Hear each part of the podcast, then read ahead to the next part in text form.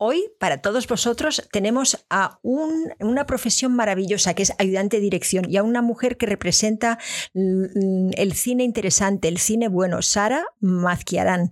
Y nos va a hablar de toda su carrera, pero sobre todo nos va a hablar de, ese, em, de esa profesión que es, yo diría, el, el que es mm, más vital para un rodaje. Ayudante de dirección, Sara Mazquiarán.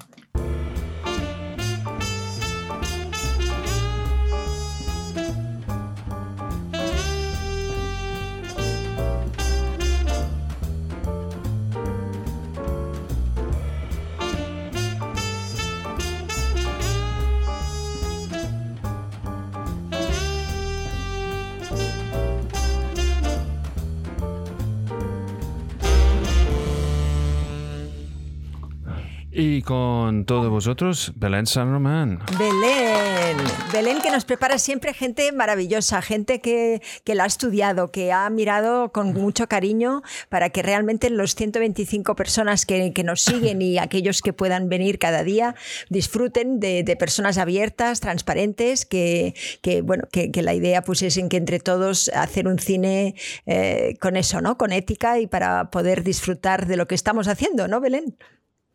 De verdad que sí, me siento súper afortunada porque además, eh, aparte de nuestro querido Javier del Amo, que es nuestro ayudante de dirección, que nos enseña tantas cositas en familia de cine, pues es que no habíamos tenido a nadie que, además de ser director, fuera ayudante de dirección. Miento, tuvimos a uno, Joaquín Mazón, que nos contó que él había trabajado de ayudante de dirección muchos años y que hoy en día está rodando sus películas. Pero hoy especialmente tenemos a alguien, bueno, genial, que se llama Sara Mazquiarán y nos la recomendó precisamente el que acabo de mencionar, que quienes estuvieron en ese directo pues se acordarán perfectamente. Nos dijo que era la mejor ayudante de dirección que había en España y tenemos la suerte de tenerla aquí. Así que, ¿qué os cuento de Sara? Sara es de Navarra, pero estudió en Vitoria así que luego nos lo contará, pero creo que habla vasco. Eh, tiene tres cortometrajes que son Hyde and Jekyll, La Llorona y La Recolectora. La Recolectora, pero que era la recolectora de lágrimas, luego nos lo cuenta también. Hemos tenido la suerte de poder ver La Llorona gracias a mi querida amiga eh, Saida Santana, que adoro y es la protagonista de este precioso cortometraje. Es una enamorada del realismo mágico. La estética de sus cortos son casi preciosistas. Es, eh, de verdad, tiene un, sentido de la imagen, Sara, muy, muy bonito. Con, eh, con la recolectora ganó el el premio Proyecto Corto en el Festival Internacional de Gijón en el 2011. Tiene una hermana que se llama Yolanda y es productora. Eh, lleva más de 26 años trabajando de ayudante de dirección. Y también, que esto sí que es curioso, fue coordinadora de casting, que estamos deseando saber cuál fue su experiencia con esto también. Ella dice que tuvo suerte en la crisis del 2008 porque pudo seguir trabajando pero nosotros sabemos que eso no es verdad, ¿verdad, Asunta? No es suerte, todo no es suerte. Si siguió trabajando fue por algo mucho más grande que la suerte. Ha trabajado con... Trabajo bien hecho, ¿verdad? El trabajo bien hecho. Trabajo bien hecho. Ha trabajado con Calparsoro, que dice que la ayudante de dirección es su mano derecha, pero en el caso de Sara no es su mano derecha, es la izquierda también. Ha trabajado con Medem, con Fraser, con Martínez Lázaro, con Emilio Martínez Lázaro, con los dos Trueba, con Rodrigo Cortés, con Joaquín Mazón, eh, con Bowfinger, con María Luisa Gutiérrez, que también la tuvimos aquí. Y Rodrigo, que también, Rodrigo Cortés lo tuvimos aquí. Cortés, que también lo tuvimos aquí. O sea, es como, wow, Sara Mazquiarán conoce a todo el mundo, así que tenemos de verdad un, placerazo enorme de, tenerla aquí y yo tengo una lista así de preguntas para hacerle. Así que muchísimas gracias, Sara, por haber querido venir y gracias por compartir este rato con nosotros. Un fuerte aplauso para Sara Mazquiarán. Pues, pues bienvenido, Sara. Es que eh, tú estás en el monte con aire libre y aire fresca. ¿Cómo estás? Muy bien, bueno, gracias a vosotros lo primero por, invitarme. Estoy un poco nerviosa porque la verdad es que estas siempre las cosas en público y tal me pongo, soy, me pongo incómoda. Pero bueno, me iré relajando. Sí, pero, pues sí, tienes un gran ventaja hoy, es que vamos a hablar sobre algo que, que tú eres una experta, ¿sabes? Totalmente. Eh, y esto es una, una, cosa que siempre decimos, como, como yo puse en, el gráfico, que la persona más importante del rodaje. Yo, yo he visto películas donde algo ha pasado con, trabajando en películas donde algo ha pasado con el director y no te preocupes, vamos a acabar el día con todas las páginas rodadas, todo bien, ¿sabes? Y es por la organización y la cabeza que tiene hay un ayudante de, eh, de dirección. ¿Cómo, ¿Cómo, empezaste de, de hacer esto y, y, y, por qué elegiste de hacer este trabajo que es básicamente el trabajo más duro del rodaje? Bueno, pues bueno, lo primero es decir que Joaquín Mazón, al que le tengo mucho cariño, y obviamente también, no soy la mejor para nada. Hay gente buenísima y mejores que yo, o sea que no soy la mejor según Joaquín. Bueno, yo empecé, a ver, estudié, como ha dicho Belén, primero estudié en Madrid, en, una privada, porque no es como ahora que puedes estudiar en, pero, en universidades en y tal, pero estudié primero en Madrid dos años y luego seguí en, en Vitoria, en, en, una cosa que montó el gobierno vasco y el ayuntamiento de Gasteiz. Y ahí estudié otros dos años más, montó un máster el gobierno vasco también, en el cual estuve, entonces ahí empezamos a realizar pues, los primeros cortos de escuela, donde estaba muy bien el centro de, de Gasteiz porque, bueno, pues porque pues, accedías a material y hacíamos muchas cosas y como se aprende es haciendo, ¿no? Entonces participamos en muchos proyectos de los compañeros, los tuyos propios. Y cuando estábamos en el máster organizado por el gobierno vasco, eh, vino de asesor, un ayudante de dirección, asesorarnos en los cuatro proyectos que teníamos. Y nada, eh, yo casualmente pues estaba, hacías un poco de todo, en un, en un corto hacías de script, de dirección, de arte, de, de todo, ya sabes cómo son los cortos que haces de todo. Pero eh, este, este chico que vino y que me fichó, que se llama Charlie Llorente, que era entonces, por aquel entonces era ayudante de dirección de Julio Meden y de eh, Juan Bajo Ulloa, pues me fichó y, y, empecé a trabajar con él y empecé a trabajar pues, en cortos, en mediometrajes, en videoclips y de ahí pues hasta hoy. Y esto, Charlie hizo Las Fantasmas de Goya, ¿no? No, porque es que hay otro Charlie. Oh, hay otro, hay otro Charlie. Hay, un gran, gran, proliferación de Charlies en el mundo de ayudantes de dirección aquí en España. No, espera, er, eh, Charlie Llorente era una dirección que era de Bilbao y que pues eso hizo, empezó con las películas de Meden, de Bajulloa y tal. Y el que tú dices es Charlie Lázaro, que es un gran ayudante de dirección, uno de los grandes, ese sí que es uno de los grandes. Pues mira, esto es un consejo para todo el mundo. Si piensas, cambia tu nombre a Charlie. ¿Sabes? El camino está abierto.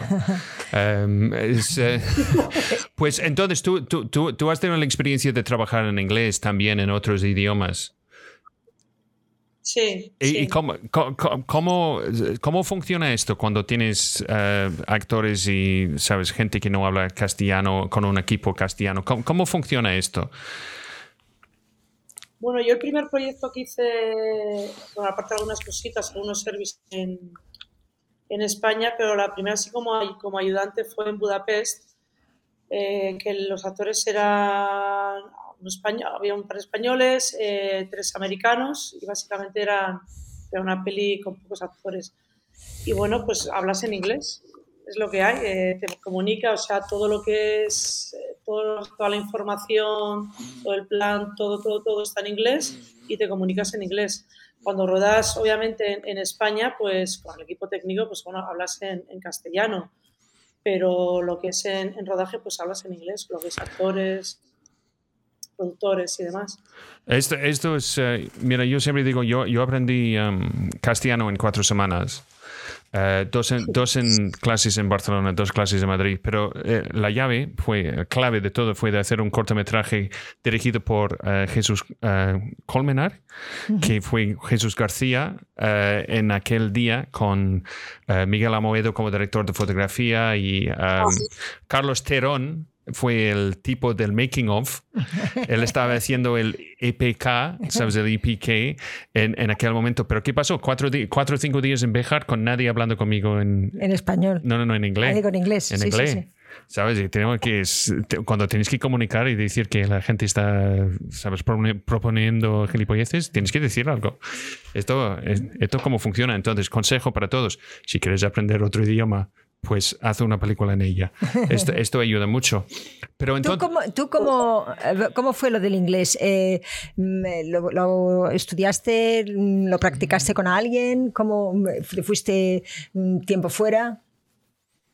Pues bueno, a ver, eh, lo primero, yo me acuerdo, terminé con y me fui, me pillé, que, bueno, terminé de estudiar y me fui un año que dije, me voy a, a Londres, que tenía dos hermanas viviendo allí, yo soy la pequeña, y dije, bueno, me voy a Londres y así me pongo las pilas con el inglés. Resulta que llegué a Londres y mm, el clima de Londres y yo no nos llevamos muy bien porque yo tengo problemas de piel, psoriasis y así, y tanta humedad, me puse fatal y tuve que volver. Entonces, eh, pues fue luego estudiando aquí, básicamente estudiándolo, estudiándolo en, en Euskadi y luego en, en Madrid, haciendo cursos, luego también me fui una temporada Australia y ibas haciendo cosas y así te pones las pilas y lo vas aprendiendo. Pero bueno, ya tenía también una base un poquito. Es muy difícil, supongo que será dificilísimo decir para ti los, eh, los directores con los que te sientes más a gusto, porque claro, no puede ser, pero, pero sí que a lo mejor podemos hacer un tipo de, hacer como tipos de directores, ¿no? De aquellos que, y un poco decir un poco lo que a ti te gusta, ¿no? Eh, ¿qué, ¿qué, es lo que realmente has aprendido más con ellos? ¿Qué es lo que cómo te gusta a ti uh, que un director sea? ¿Qué, uh, cuéntanos. Uf, es, es, una pregunta muy complicada porque hay muchas veces que con directores disfrutas mucho técnicamente, pues porque ruedan muy bien, porque te plantean planos, secuencias pues, muy poderosos, muy visuales, que están muy bien. Hay otros directores que disfrutas más con ellos, pues eso, porque trabajan más con actores y, ves que los llevan por donde ellos quieren, la capacidad que tienen de sacar cosas de actores, cómo llevarlos. Hay otros que tienen un poco las dos cosas, hay otros que son más caóticos, hay otros que son súper aplicados, hay otros que son más divertidos y de todo aprendes, ¿sabes? De todo aprendes. Pero a ti, ¿qué es lo que te gustaría ser? A mí, no sé qué pregunta también. ¿Qué me gustaría ser? Quiero, no decirte, quiero decirte, aplicada, técnica, trabajando con actores, todo. O, o digamos. Todo, claro. Es, claro, eso, claro. Eso es la, la panacea. O sea, Esta es la panacea, es como claro. Tener el paquete completo, claro, eso es lo, lo, lo soñado. Mm. Pero, pero tú te sientes más cómoda eh, con personas o te sientes más cómoda con máquinas? Las dos cosas. Bueno, pues qué bien. Pues entonces, entonces es estupendo. Una, una, una cosa que yo, yo, yo, yo, tengo una pregunta. Esto es, sabes, Asunta, yo y cualquier persona que ha trabajado en, en, en cine para, o televisión para primera vez, normalmente tiene que descubrir el papel y, y, el trabajo del primer ayudante de dirección. Y yo digo en serio que es la persona más importante, no solo para el, los actores, pero también para todo el equipo técnico. Y la Esto, producción. Y la, ¿sabes? Para producción más que nada, realmente. Uh -huh. Yo siempre digo que... Um, eh, el, el, ayudante, sabes, el script es la memoria del director y el ayudante de dirección es como la conciencia del director. Que uno es de, oye, tú has olvidado eso y el otro es, recuerdas que tenemos esto, sí, sí, esto, por un lado. ¿Cómo puedes explicar en una manera simple, y lo sé que es muy profundo, el proceso, tu proceso de tu trabajo dentro de una producción? ¿Dónde empieza de, de, de, y dónde toca, sabes? Eh, antes en la preproducción y en producción día al día. Lo sé que esto es una va a ser una explicación larga, pero... Adelante. Adelante, acción. Intento, voy a intentar copar todo y, y no ser extensa. A ver, eh, yo empiezo con un guion. Eh, con un guion, eh, lo desgloso, voy viendo otras necesidades, los requerimientos y con, esa, con ese guion diseño un primer plan de rodaje. O sea, un primer plan de rodaje consiste en qué secuencias se rodan cada día, durante cuánto tiempo. Pues hay muchas veces que yo, por ejemplo, hago un plan de rodaje y según mi criterio y experiencia, intuición y un montón de cosas más, piensas que dices, pues me sale, no sé, como para hacerlo bien, pues son ocho semanas, por decir un número. Y producción te dice, pues no, tiene que ser siete semanas. Tiene que ser siete semanas porque el presupuesto es para siete. Entonces, bueno, pues mm, vale, hago un plan, un plan que igual no es real, pero que se ajusta a esas siete semanas y luego pues habrá que hacer recortes, ajustes o lo que sea, porque bueno, muchas veces lo, metes con cierta lógica, apretando más esas, ocho, en esas siete semanas, pero no siempre es real. Y, y, como yo muchas veces digo, el papel lo aguanta todo y luego tiene que, tiene que, que poderse hacer. Bueno, eso por un lado. Entonces diseñas eso en todo lo que es preproducción, lo que es eh, desglosar toda la película y diseñar un plan de rodaje. Diseñas un calendario, en un calendario donde contemplas ensayos, eh, locuciones, todo esto coordinado, todo te vas coordinando con arte, con producción, con vestuario, con maquillaje, con peluquería, con, con todos los departamentos y vas creando un calendario de pruebas, de localizaciones, de, reuniones, de lecturas de guion, de ensayos, pruebas, eh, pues un poco todo lo que es la preproducción. Todo eso lo diseñas con todo el equipo, pero lo llevas tú, lo controlas tú. Y luego una vez que... Seguro que me dejo cosas por el camino, pero bueno, intento más o menos contarlo. y luego una vez que estás en rodaje, pues eh, coordinas lo que es eh, la citación y lo que es la orden de trabajo. La orden de trabajo es donde figura todo lo que se rueda cada día las necesidades de cada día, perdón, y donde viene también los horarios a los que se citan los actores, que entran a en, coordinas actores con la figuración, las horas de todo el mundo, citaciones de actores, citaciones de equipo técnico, citaciones de, todo. Todo esto siempre coordinado con producción y diferentes departamentos, pero lo, lleva dirección. Y, también luego lo, la semana, de la orden diaria de rodaje, al final de la semana los requerimientos de necesidades de la siguiente semana que previamente mi ayudante, mi segundo, los ha chequeado con otros departamentos para que no haya ninguna duda. Eso a nivel papel. Luego en, en, rodaje, pues bueno, ya sabes, eh, el, el, director pide y tú lo organizas. Y pues organizas cada plano, eh, informas de lo que se tiene que hacer todo el rato, mueves la figuración, coordinas actores y muchas más cosas, pero así a grosso modo sería, yo creo que eso. ¿Qué, qué son los, el software que, que, estás empleando? ¿Estás con Movie Magic? Es que, pues a ver, sí, yo, eh, todo el mundo trabaja ya con Movie Magic, todo el mundo. O sea, es algo que ya lleva muchos años establecido. O sea, uh -huh. yo me acuerdo antiguamente cuando, cuando yo empecé, pues se trabajaba más en Excel, eh, nadie tenía Movie Magic. De hecho, yo trabajé fui segundo de dirección con una que para mí fue una de las grandes ayudantes de dirección que murió hace poco, que era Andeluz.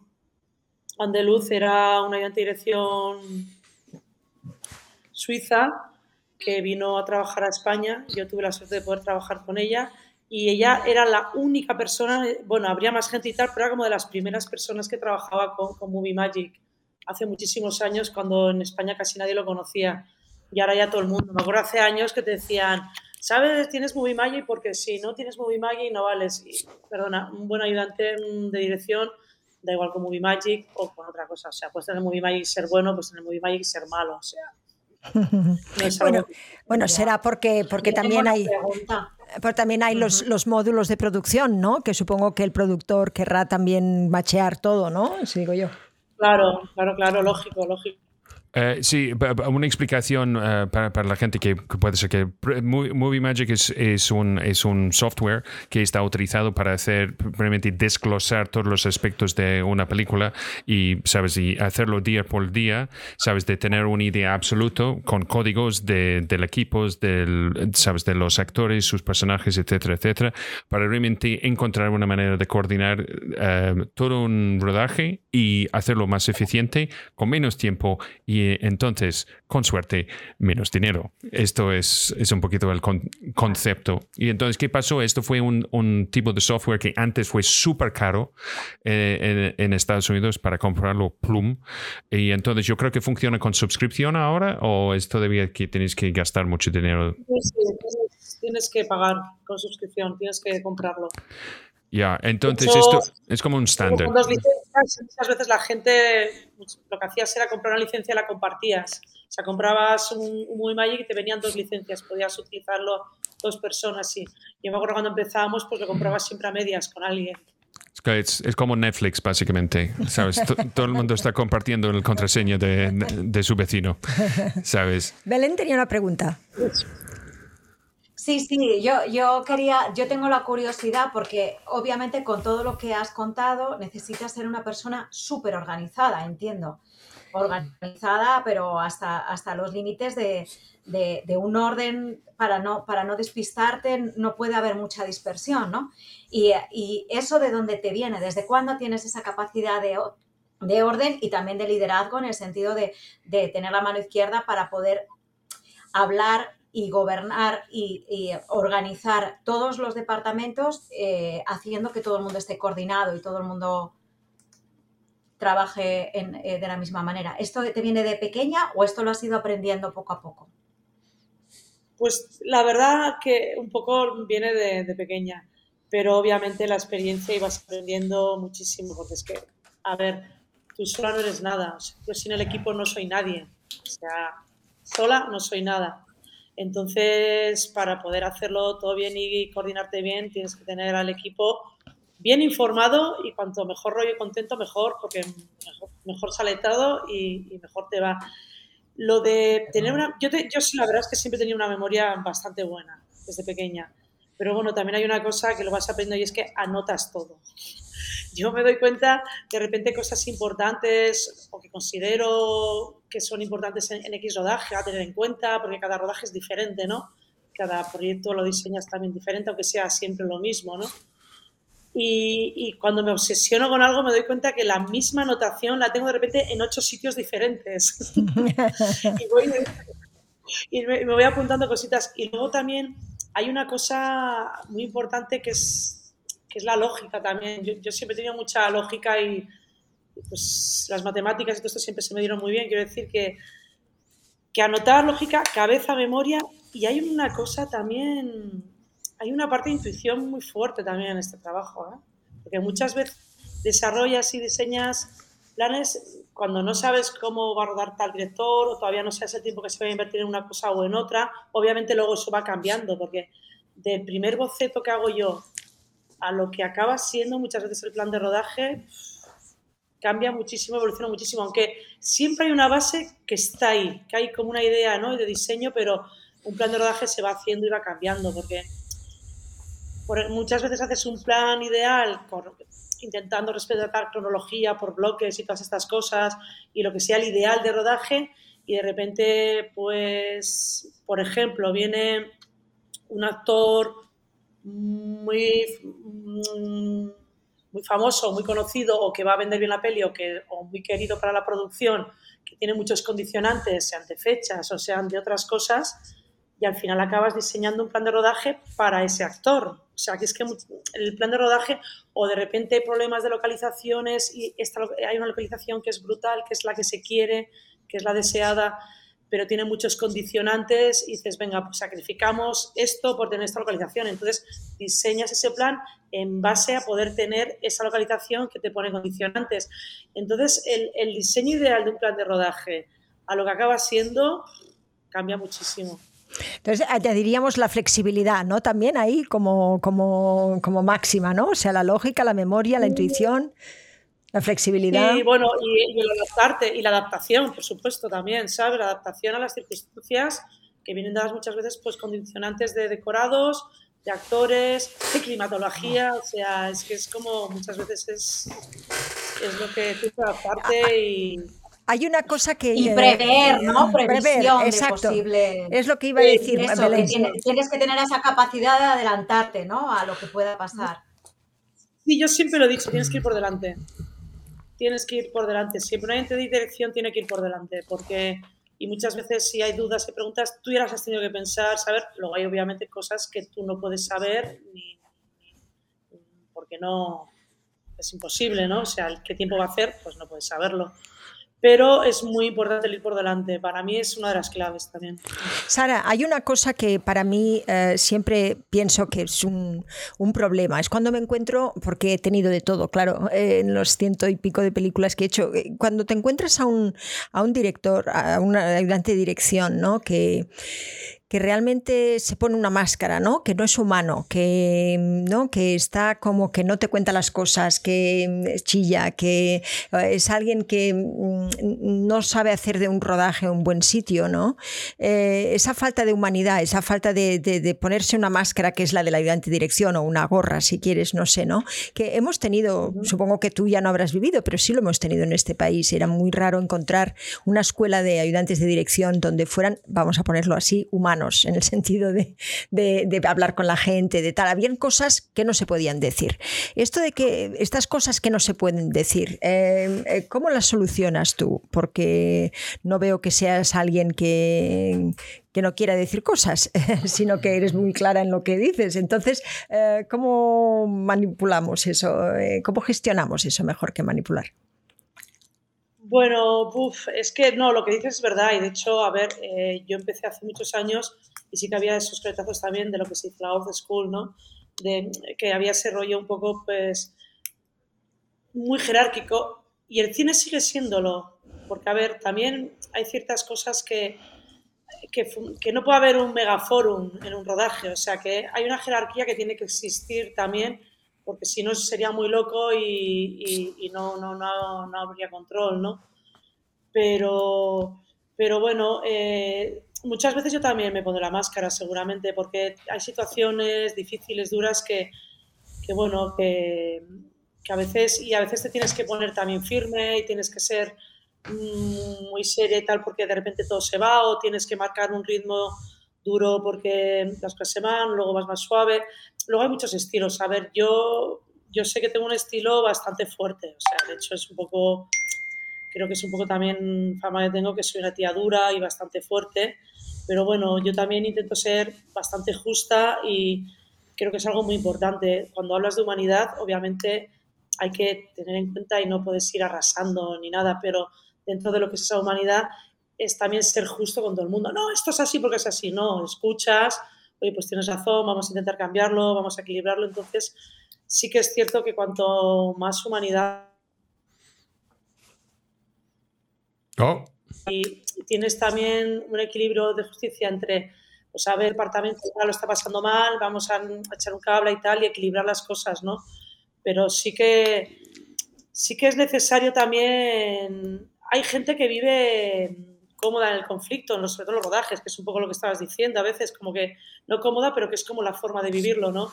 Y al final los conflictos no son cómodos para nadie, creo yo, ¿sabes? O sea, no, no es agradable para nadie, ¿no?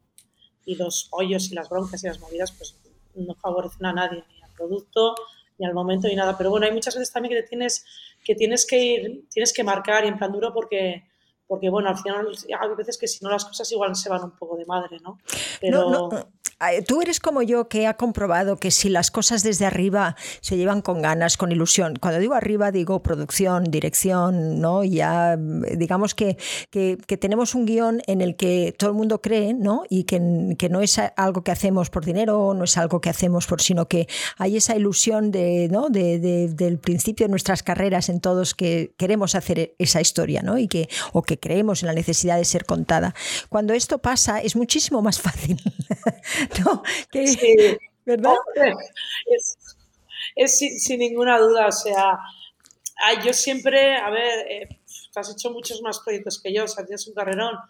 Yo he hecho unas cuantas pelis también y, muchas, muchas, espera que las decimos, les decimos 48 títulos, 48 más, eh, más la de que, estás en producción ahora, que son 49, ya vas por la mitad ¿eh? de la centena. Eh, no sé si igual falta alguna, no, lo sé, no, no, no he visto actualizado el IMDB. Pero, a ver, y estos, todos los que trabajamos este medio sabemos, hay veces que te implicas en la historia y la disfrutas y, y, da igual que sea la primera o la que acabas de hacer, porque yo acabo de hacer una peli a finales del año pasado que me gustaba mucho la historia, he ido a muerte y me implico muchísimo y me he dejado la piel.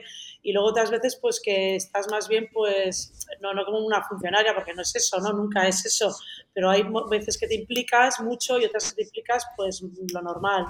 Y siempre lo que vas a hacer es hacer bien tu trabajo, ya que estás ahí, ya que estoy ahí, lo, lo intento hacer lo mejor que puedo, ¿no? Pero sí, cuando una, una historia te, te gusta, hay buen, hay buen rollo desde arriba hasta abajo y, y encima está saliendo bien, pues sí, es maravilloso. Eh, no, no, no, tiene, no, tiene, que ver ni en comedia ni en tragedia, ¿no? Quiero decir. Eh, no, para eh, nada. Eh, es simplemente el, el, lo que se crea. Y este de que lo que se crea, creo que la ayudante de dirección, como dice Scott, es una persona que, que, que, puede templar ese, ese, ¿no? esas aristas, que puede redondear ese ambiente, que puede, ¿no? Que tiene, mm, aunque venga de arriba, ¿no? Y aunque realmente, pues de arriba las cosas, claro, no son como son, eh, si todo está bien, ¿qué es, cuál, cuál, dirías tú que es tu, es tu papel primordial en los casos en los que no va bien? Eh, este redondeo, eh, ¿cómo lo podemos cifrar? Asunta, todo va bien, todo. todo va bien, sí, pero... Claro, es que, hay, es que a veces los problemas son tan diferentes en cada proyecto. Pues, hay, pues si puede ser desde que eh, de repente tú estás en medio y de repente algo tan sencillo como que el actor no se entiende con el director y tú estás en el medio un poquito y, y haces un poco ahí de, de, y también de terapia de colchón y de que todo intenta intentar que vaya mejor. Otras pues que siempre pasa, o sea, que alguien no se entiende bien o, o no se comunica bien con no sé quién.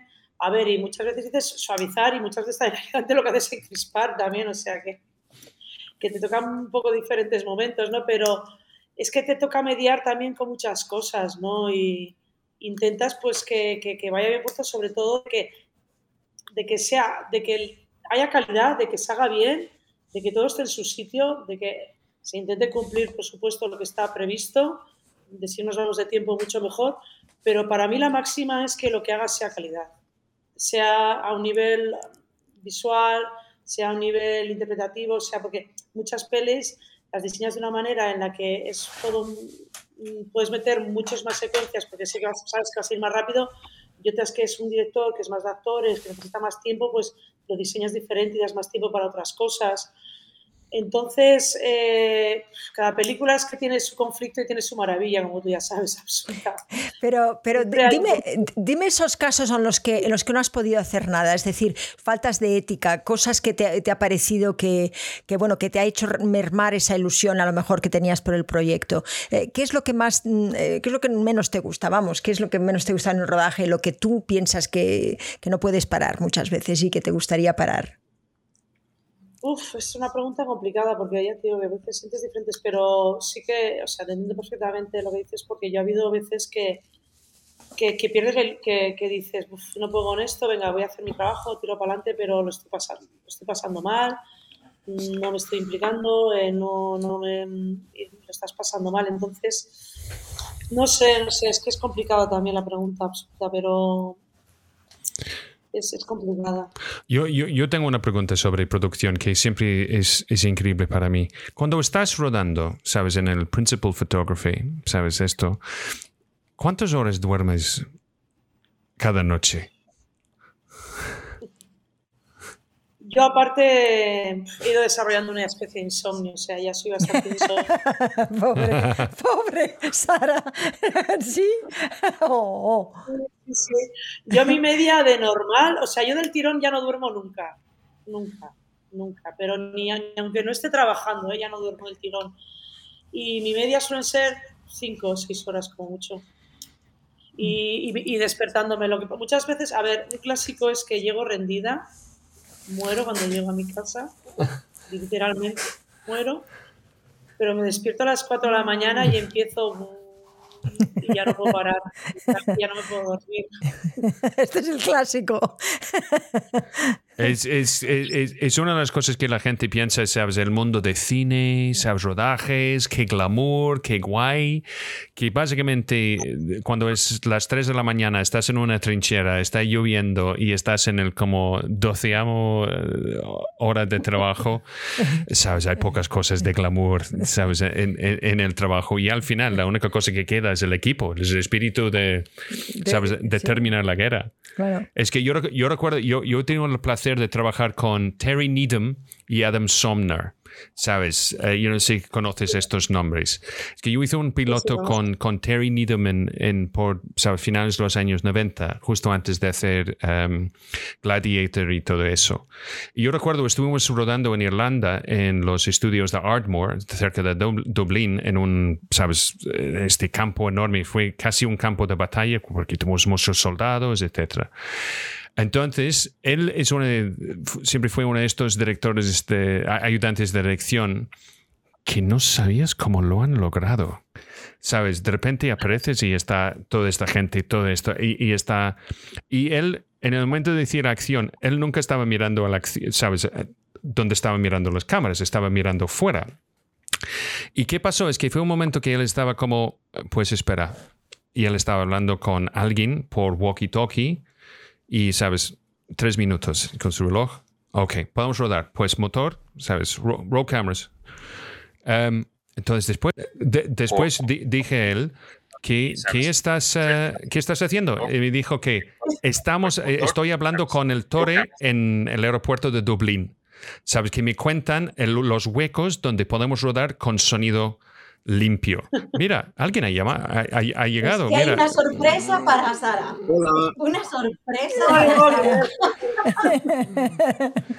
¿Me oís? Sí, sí, sí, por, supuesto. Mira. Bienvenido. no sabía, me, había, comprometido a que iba a aparecer. Hola, Sara, ¿qué tal? Hola, Joaquín. Bueno, sí, sí, a ver si quedamos de una vez, por, por favor. Simplemente, sí, Iba, iba y quería solo saludarte y darte un beso, pero es que no sabía cuándo entrar porque estaba escuchando a Sara y estaría escuchándola horas y horas. O sea, que no sabía cuándo, cuándo entrar. Para que Belén no me ha escrito, no. no y, yo, y yo así toda nerviosa diciendo, quiero decirle que tenemos una sorpresa, Sara, porque Joaquín quería saludarla. ya que, la cara, porque siempre estamos, bueno, cuando vamos a Madrid, vamos, si voy, porque estoy todo el rato yendo, viniendo, y cuando voy o, no podemos o estoy a tope, o sea, pero tenemos una quedada pendiente.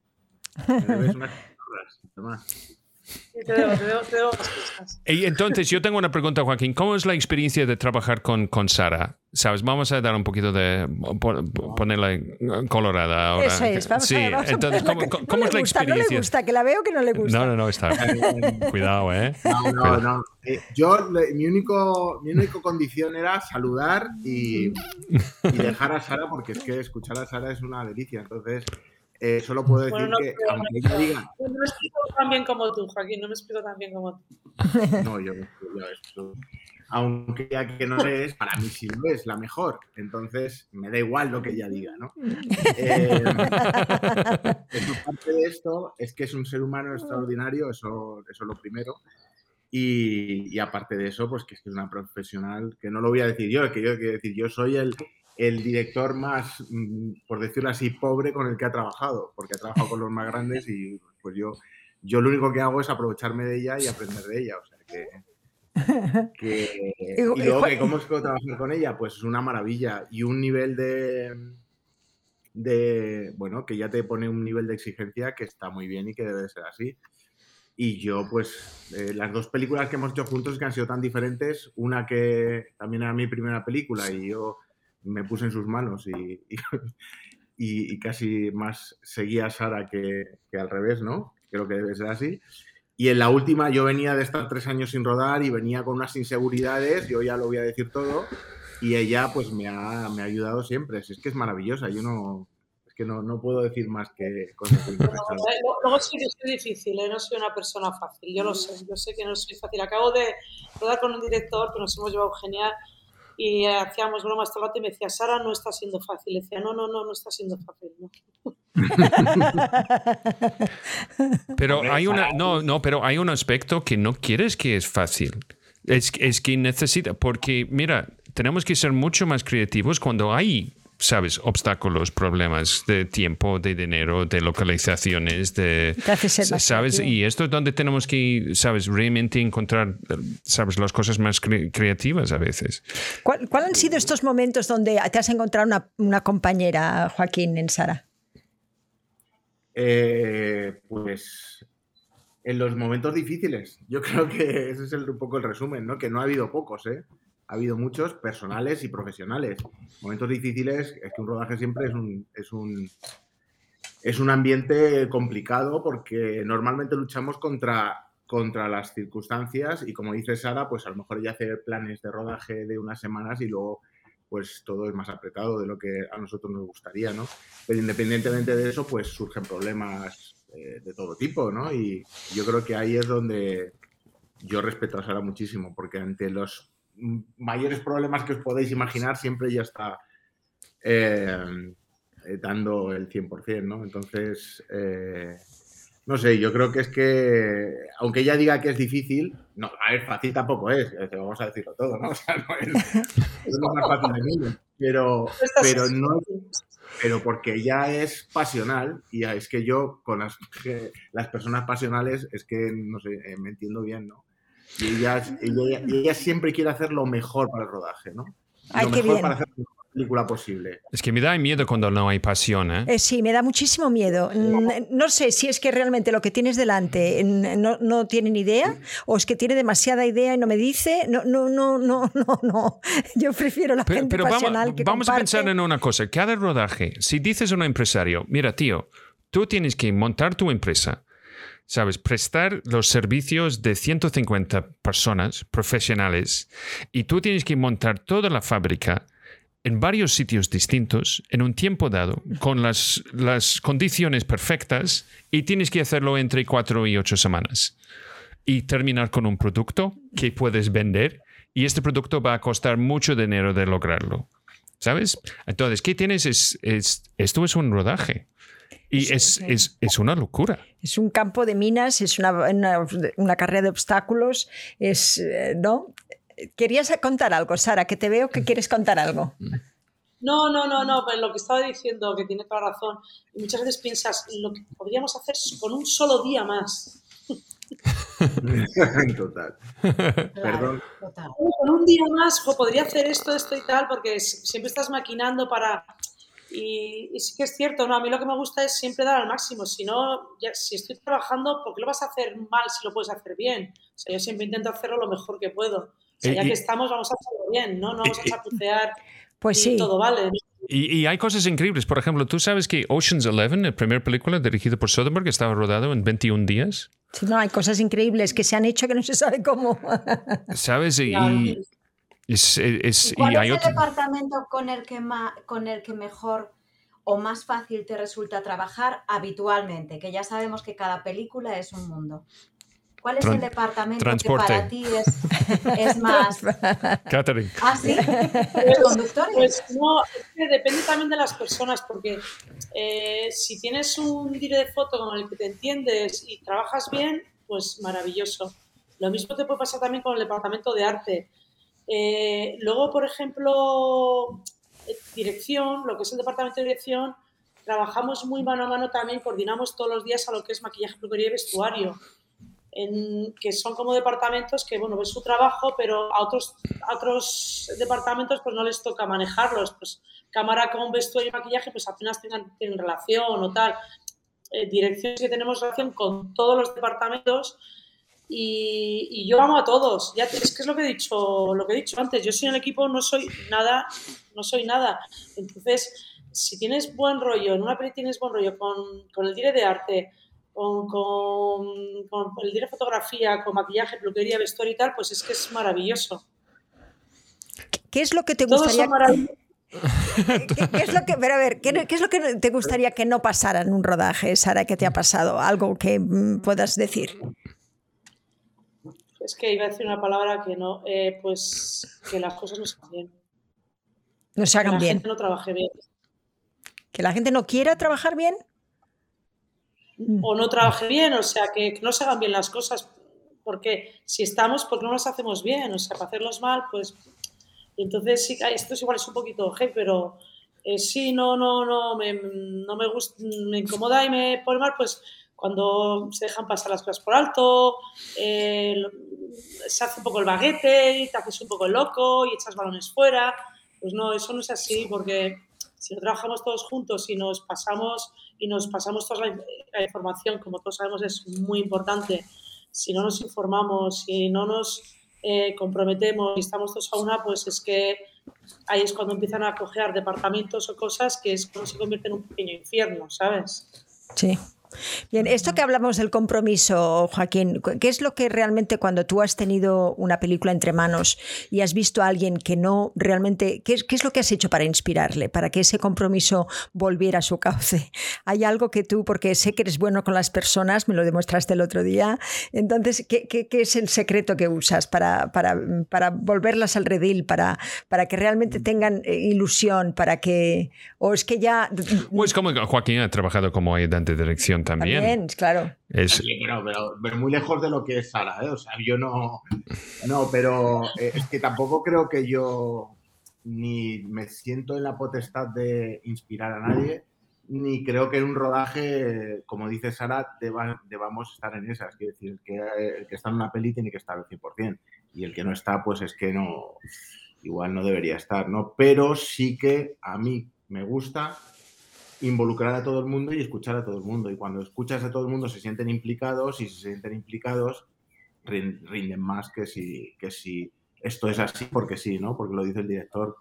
Y, y como dice Sara, una película lo hace todo un equipo, ni el director, ni el ayudante, ni en- lo, lo hacemos entre todos, ¿no? Entonces yo creo que si tú escuchas a la gente y les haces partícipes de lo que estás haciendo y, tu, y- y la pasión que tú tienes por esa película se transfiere un poco a, a todo el mundo, pues es inevitable que la gente rinda, vamos. Es que, ¿no? Ese es un poco... Este. De todas maneras, yo os quiero dejar porque quiero seguir escuchando a Sara. vale, no ok. quiero- Vale. No, no, no te vayas. Ah, vale, vale.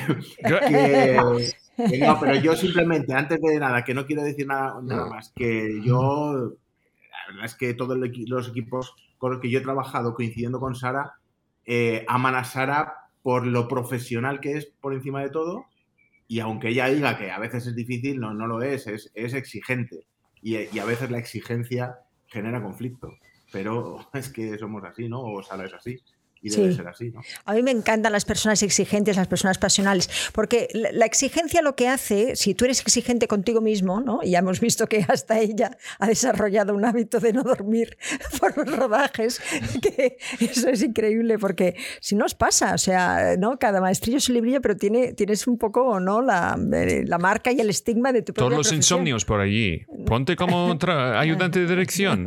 Hay una profesión esperándote.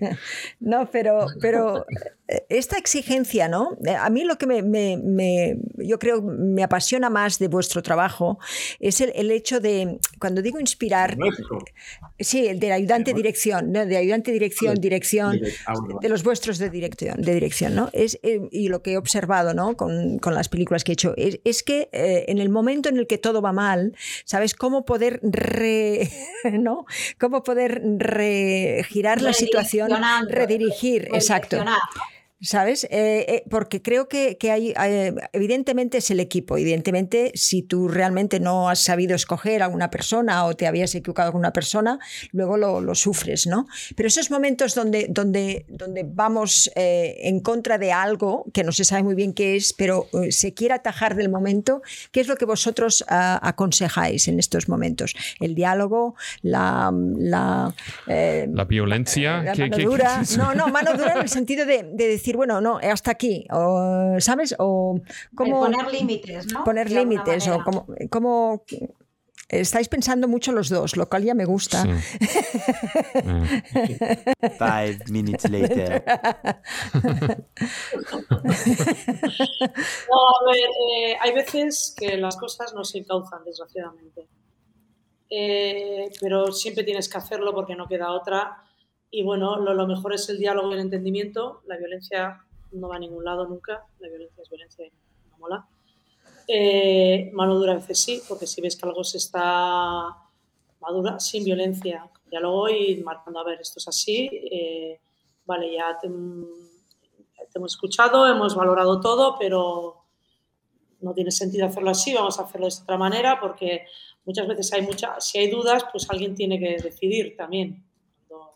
Una duda general, alguien tendrá que decidir y pues muchas veces, la mayoría de las veces es el director, directora, es nuestro ayudante o es el director de foto depende del problema, de la índole que sea, pues... Pero sí, violencia jamás, diálogo siempre y, encauzar, pues no te queda más remedio que hacerlo y a veces, venga, lo solucionas, pero tampoco es la solución, es el apaño, porque vivimos muchas veces en el rodaje de que no tienes tiempo para hacerlo y cada vez más, de que no tienes los medios, de que vas apretado, que va todo muy justo y dices, venga, lo soluciono, lo arreglo así, pero no es lo soñado ni es lo ideal, pero mm, mm, es una salida para el momento y, y, no hay otra. Y luego muchas veces hay días complicados de rodaje y esto Joaquín, vamos, me conoce perfectamente, que yo ya sé cómo va a ser el día, que sé que es muy complicado, que hay que marcar un ritmo, que hay que marcar una concentración, que hay que ir muy fuerte desde primera hora y yo pues llego como súper seria, súper concentrada y pum, pum, pum, muy, casi como borde, porque ya tienes que llevar un, un ritmo y un, una cadencia todo el día que la marcas desde primera hora y ya está, ya estaba todo el día. Luego ya te relajas, porque ya lo has hecho. Sí. Totalmente esa frase a primera hora de ya vamos tarde, ¿no? Desde. sí, sí, o sea, ¿sabes? Eso de, de, de, marcar todo un, todo un ritmo, ¿no? De marcar. Eh, mm, yo me he encontrado a veces que, que, era necesario, al menos en algunas películas lo he hecho así, como también desde mi punto, de mi, de mi área, ¿no? Que es interpretación, también tienes que ser un poquito líder en este sentido de, de, buscar también que las personas que están a tu alrededor, sacarles el 100% siempre, ¿no? muchas veces, eh, eh, pues ya tanto en maquillaje como en vestuario, pues que no se hable, que no, que no ¿sabes? Se hagan chascarrillos, que se pues vaya yo, directo yo, a lo... Yo, yo creo que el actor también tiene un gran, ¿sabes? Sabes papel como, como líder en un rodaje porque si tenemos un actor que está actuando como un príncipe o una princesa esto eh, es que todos estamos trabajando juntos para el mismo objetivo sabes determinar hoy hacer las páginas que tenemos que hacer lo mejor posible. Entonces sí si tenemos este concepto de que no estamos en el mismo barco esto genera otros problemas sabes esto es eh, yo, yo creo que hay un aspecto para el actor del liderazgo y, y más cuando e, eres un actor con nombre porque la gente mira a ti, los otros actores, de cómo, cómo tengo que actuar en este rodaje, ¿sabes? Y en futuros rodajes, ¿sabes? Este, la, buena o mala influencia que, que, puedes encontrar. Sí, sí, sí. Totalmente, Es, es una cosa... pregunta, que va por donde tú. Sigue la que la vas a decir, Scott. No, no, no, no, no. Solo, solo mi observación. Cuando tienes actores que tienen mucha experiencia y he trabajado en mucho, es que al final pasa más tiempo con el resto del equipo técnico. ¿Sabes? Con los de cámara, de sonido, etcétera. Es porque si estás trabajando cada día, estos son tus compañeros cada día. ¿Sabes? Y esto, sabes que si yo, yo he visto, he aprendido, cuando tienes un buen aliado, o aliada en, en ayudante de dirección, esto cambia, un montón. Porque esto es todo el baile entre todos estos equipos mantenido por el, sabes, la goma, sabes, el, sabes, de, que es la ayudante de dirección, sabes, manteniendo la, la forma y todo moviendo adelante, a veces más estrecho, a veces más gordo, más, sabes, así. Perdón, Belén, solo una, esta observación. No, no, perdón, no, porque no, no, lo has dicho. Yo creía que ibas a hacer la misma pregunta que yo, que siempre lo hacemos. Cada vez que hablas, abres la misma pregunta que quiero hacer. Sí, perdona, perdón. ¿sabes? No, eso es telepatía. ¿A qué ibas a preguntar que qué tal es la relación con los actores? Ah, sí, sí. Oh, yo tengo uno mejor. ¿Qué esperas de los actores en un rodaje? Pues a mí, eh, bueno, comentábamos antes de entrar en directo, para mí de lo más importante obviamente es el director, pero de lo más importante en, un proyecto es el guion y los actores. Son quienes te hacen creíble la historia y si es una historia maravillosa, pues genial. Los actores pueden ser aliados o pueden ser un infierno. eso también es así. Eh, porque los hay súper colaboradores, súper concentrados, que lo tienen muy claro, que van a lo que van. Y los hay, pues que bueno, pues que están igual más a por uvas, pero como pasa muchas veces con el técnico, que ha pasado muchas veces pues, con muchos actores que, que, llegan a la mañana y no les el texto y, y, honestamente pues eso parece, no me parece ni profesional, ni serio, ni, me parece bien. Y me ha pasado muchísimas veces de actores que no se saben el texto. Entonces, pues eh, los actores a mí me encantan, o sea, a mí yo me voy a casa de subido después de haber rodado o un plano que haya sido, ¡ah, qué planazo hemos rodado! o que de repente has rodado con actores y te han puesto los pelos de punta y lo has sentido y te lo has creído todo. O sea, y eso es lo que te hace a casa después de un día de rodaje con un subido diciendo qué guay lo que hemos rodado hoy, ¿no? Y yo, los actores, se me siento porque para mí es, ya te digo, es lo más importante y los hay súper colaboradores, súper majos, súper bien. Los hay un poquito más que te dan más la tabarrilla y tal, pero bueno, en general se portan bien, pero yo, como siempre digo, los actores son una raza aparte, la verdad. bueno, ¿sabes qué pasa con los actores? Yo no sé de qué estás hablando, la verdad. ¿eh?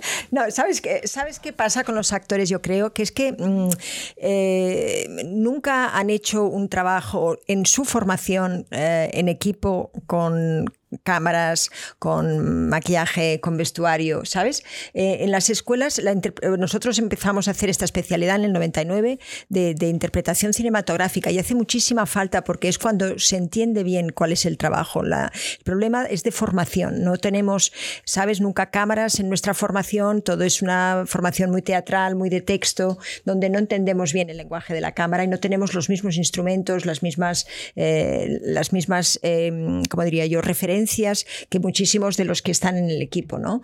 En nuestra, nuestra mm, eh, digamos, nuestra capacidad creativa está dentro de, un papel y de nuestra imaginación, pero nunca está en el cuadro. Entonces, bueno, eh, eh, es, un poquito lo que hemos intentado remediar nosotros en todos estos años, ¿sabes? Porque, porque hemos visto que cuando el actor comprende, cuando el actor entiende, cuando el actor está informado, cuando el actor entiende lo que, lo que realmente está pasado en, pasando en un set, los, los, ese, ese frame, ese, ese cuadro se convierte en tu casa, cuando se convierte así, cuando tus pensamientos les puedes dar esa rienda suelta y, entiendes por qué lo haces, entonces, bueno, eh, tienes ahí pues un aliado siempre, ¿no? Porque, porque entiendes dónde está la luz, entiendes dónde está el objetivo, entiendes. Entonces, eh, yo creo que la formación es un poquito, ¿sabes? El, todavía es esa asignatura pendiente.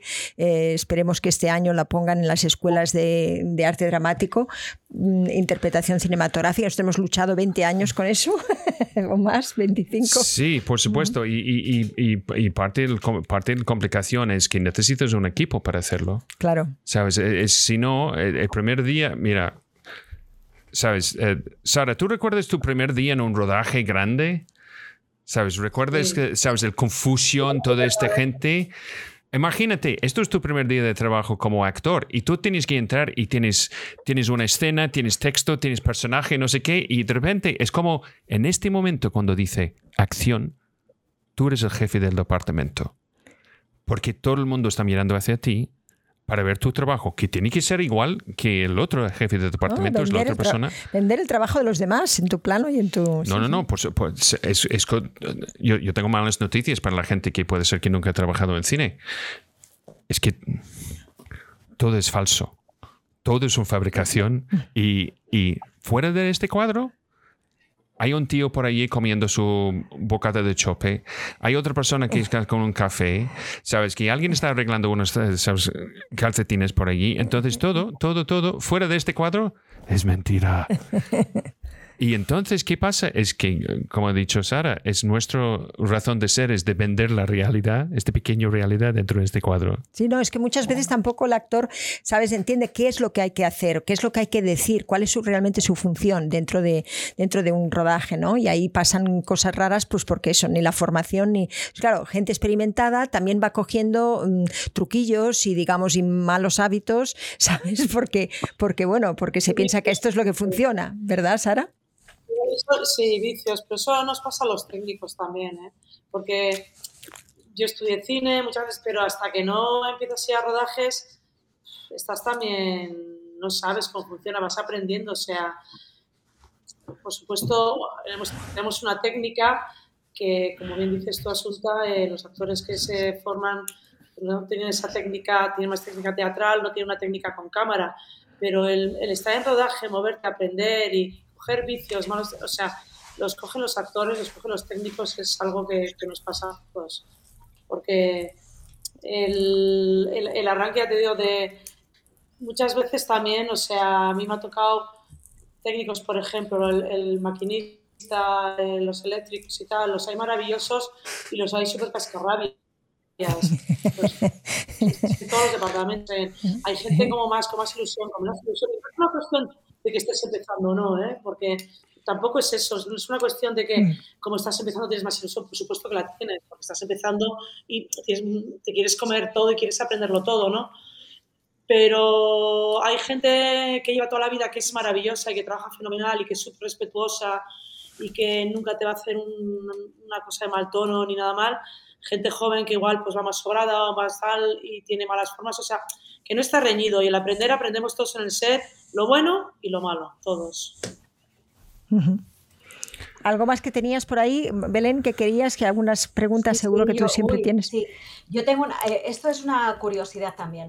Cuando uno es ayudante de dirección, trabaja en la parte de la preproducción y luego en el rodaje, pero a veces también tiene algo que decir en la postproducción. No. O ahí ya no forma parte de nada. No, no, porque eres, es preproducción y rodaje. Luego ya todo lo que es postproducción ya es una, unos departamentos que no, que no entras tú. Que no tienes nada que decir. Yo muchas pues veces, yo muchas veces he hecho en falta, ¿eh? sobre todo en, los del doblaje. Mira, yo tengo que decir, Ingrid K-Model, eh, que está en Instagram, dice, abrazo Sara, yo creo que es este de, de Ingrid que unos las niñas en Padre no hay más que uno. Um, que una de las niñas de la película está diciendo hola desde... todo tren. Sí, um, sí, dice, estoy mirando, a, ¿sabes? Que, eh, Ingrid Palomares, ¿puede ser? No, no se acuerda Sara, ¿no? Es que no sé tanto. Sí, a ver, sí, es una de las niñas, pero es que no, no he entendido bien lo que decías, perdona. No, no, no, está diciendo, enviando abrazos a ti, abrazos a ti desde, desde Instagram, como estamos en ah, Instagram. Es una niña. Sí, sí, sí. sí, eso, eso, es. Tienes perfectamente. Eso es, que te está diciendo hola.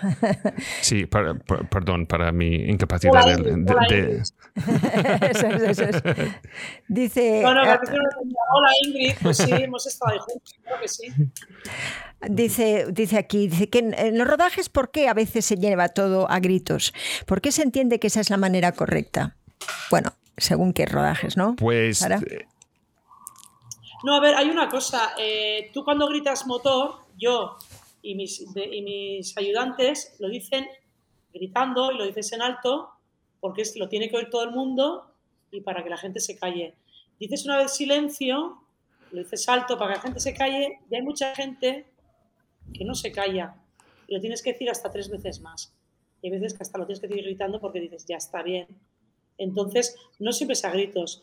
Tienes una, a ver, yo tengo una voz potente, tengo una voz fuerte y hablas alto y claro, pero cuando es motor y cuando gritas silencio, es que lo dices en alto y dices gritando para que la gente lo oiga. Insisto, que a veces lo dices tres veces y la gente no lo no hace caso. Entonces no es siempre a gritos, para nada, no me estoy de acuerdo. Sí, para mí, para mí una de las cosas más eh, que yo aprendí en, en, América es, es, el silencio.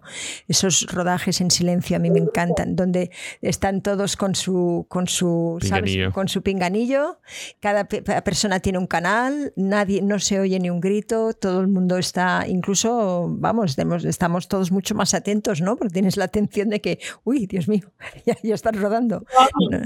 Yo amo el silencio, o sea, de verdad, o sea, a mí me encanta, de hecho Joaquín lo sabe, o sea, cuando estamos la gente justa, que somos los que no paramos de trabajar, que estamos concentrados, que, estás concentrado, porque a ver, yo estoy enchufada todo el día, o sea, yo igual me relajo minutos, minutos, pero no, o sea, yo estoy todo el día enchufada, entonces, eh, cuando todo el mundo está también así y, está concentrado y, no, y no se habla y tal, es que de verdad fluye todo, va todo mucho mejor yo amo el silencio, o sea, y lo de Pero el gritar, pues em, la verdad no es, no, es, agradable y tal. Y si todo, y si la gente está callada y la gente respeta, etc., no se grita. O sea, ya te digo que muchas veces y la gente que obviamente está dispersa, pues habla más, está más en rodaje, no está en lo que tiene que estar, que, no, que la gente que está con, todo el rato concentrada, ¿sabes? Entonces se crea ahí un, un ruidillo todo el rato, pues que es muy molesto. A mí el silencio, absoluta como a ti, me Oh. encanta. Y lo de los colores, aquí Pero- también, cada departamento está su canal con su pinganillo,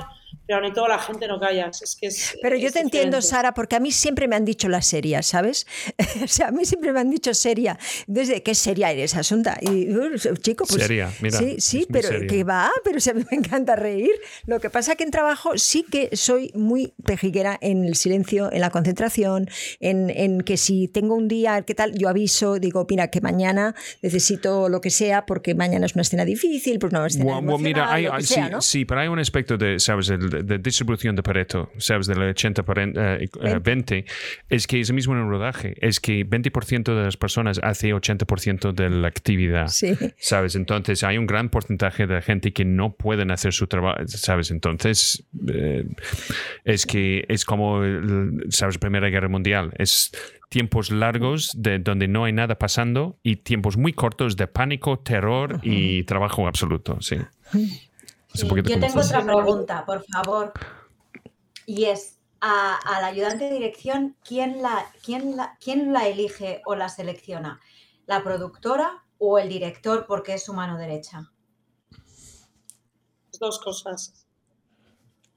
A mí muchas, yo repito con directores porque me llama el director, obviamente, pero muchas veces a mí me llaman productoras, sí, y productoras que proponen al director, oye, ¿te parece?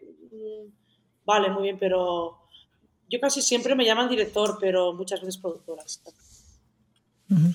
Y tú en Yo algún momento tienes la Yo también la oportunidad... llamo y, y luego no puede, ¿sabes? Es que- es que, Ay. claro,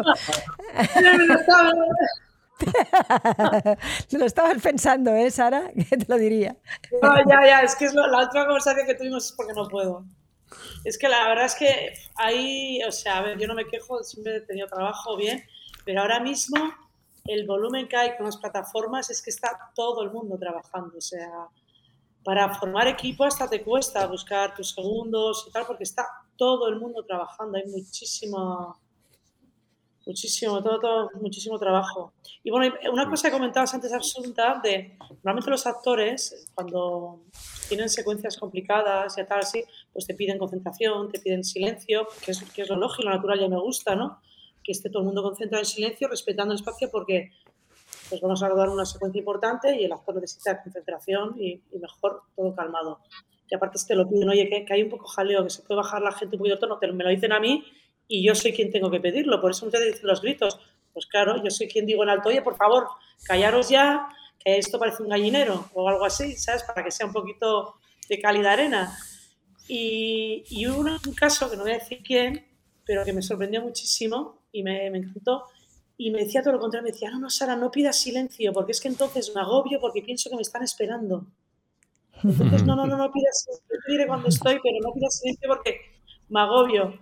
Y luego otra cosa muy, muy, muy buena que tienen los americanos y los ingleses tal, que, que aquí, que lo he dicho antes, tu compañero, es el eyeline, ¿no? O sea, si yo estoy, tengo la cámara ahí y estoy en una secuencia súper importante y de repente justo enfrente se me pone pues un tío con un bocadillo o alguien con el móvil o lo que sea, yo siempre pues cuido mucho eso, ¿no? De dejar, dejar libre todo eso, dejar eh, que aquí en España se dice la visual, pero bueno, el eyeline, porque es que imagínate un actor que está dándolo todo con una marquita cámara y que está y tal, y tiene a un tío enfrente con un bocata, a uno con un móvil, el otro sacando sumo con la nariz, o sea, quiero decir que es que hay que tener un poquito también de, respeto y, y eso es lo que me toca a mí pedir que la gente lo haga porque hay gente que no se da cuenta y se pone enfrente y es que ni siquiera es consciente de que está delante de un actor que, que le está cortando igual un poco el rollo y el actor pues no se lo va a decir y se lo tengo que decir yo.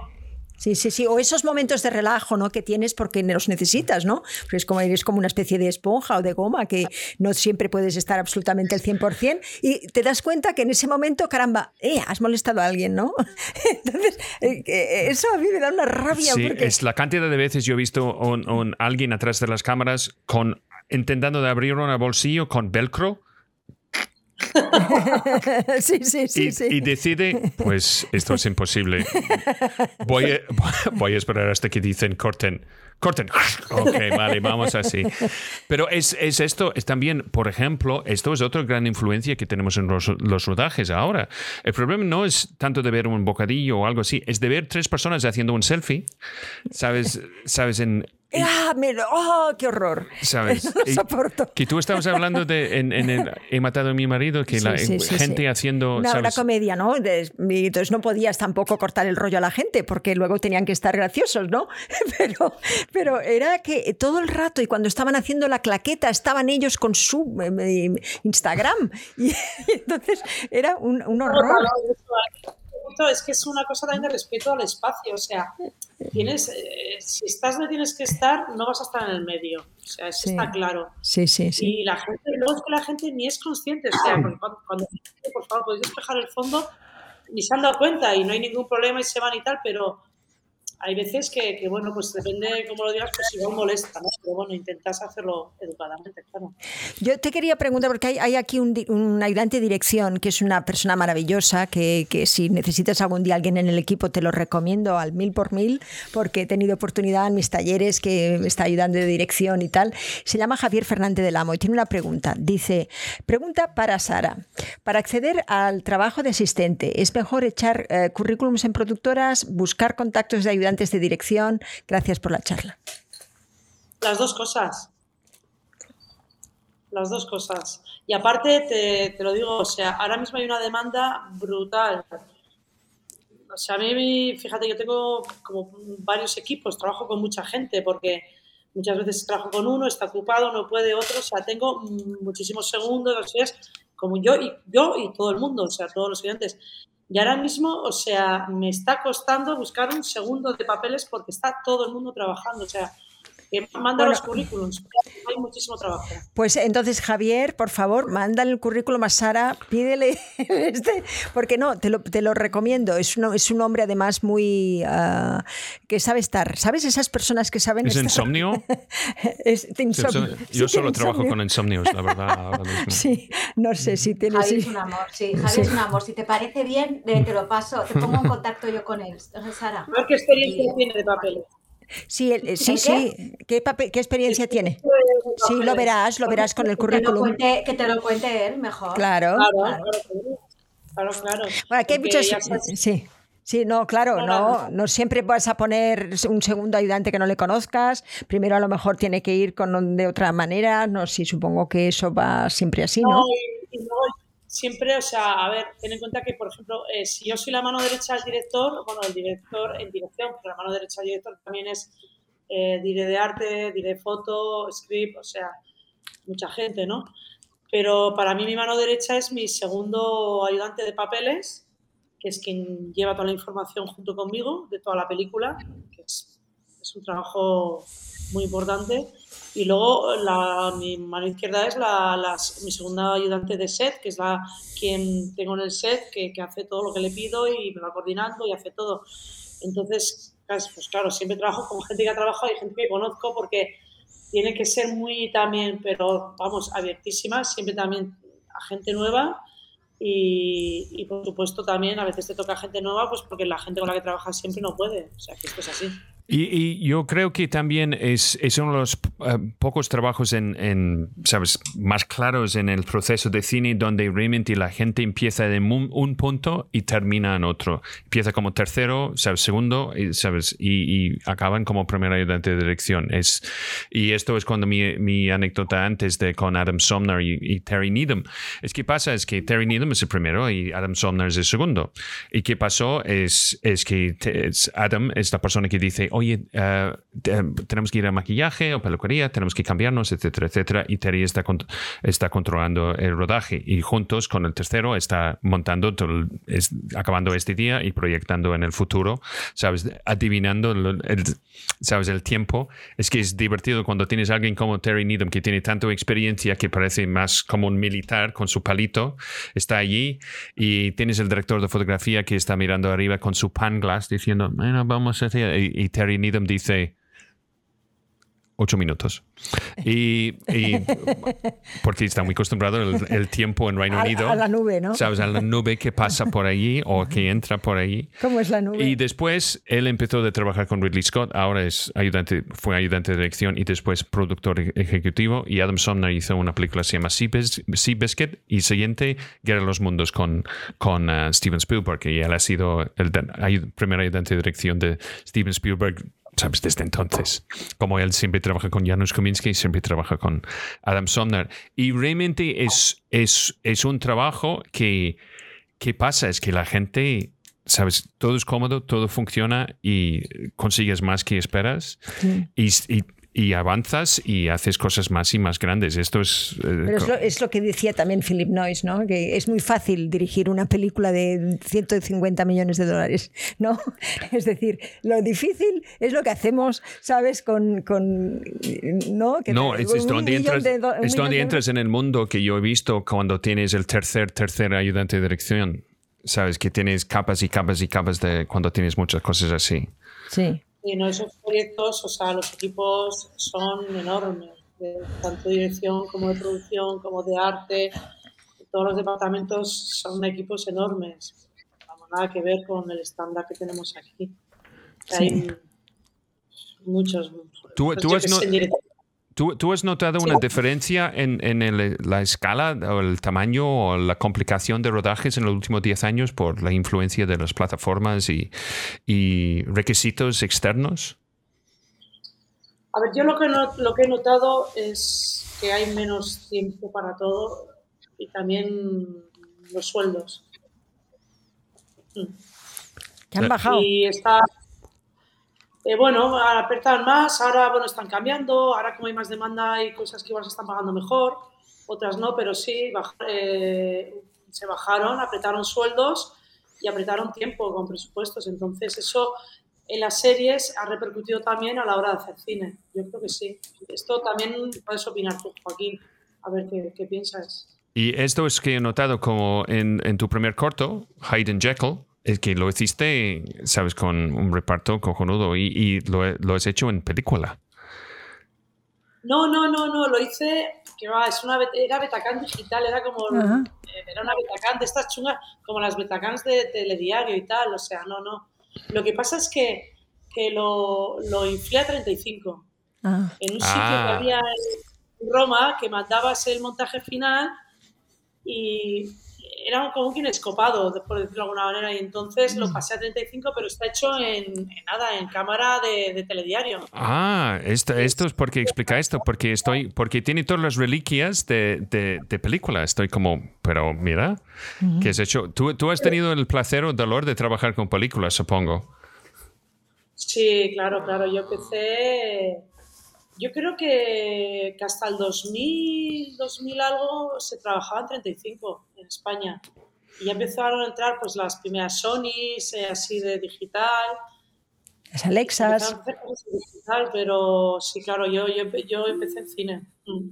Jo- Joaquín, ¿querías decir algo que a lo mejor te hemos cortado con lo que la invitación que te había dicho? No, no, no, no, no, no, lo que, eh, lo que Sara me ha, me ha dicho que podía aportar algo, sí, no, estoy to- totalmente de acuerdo con Sara.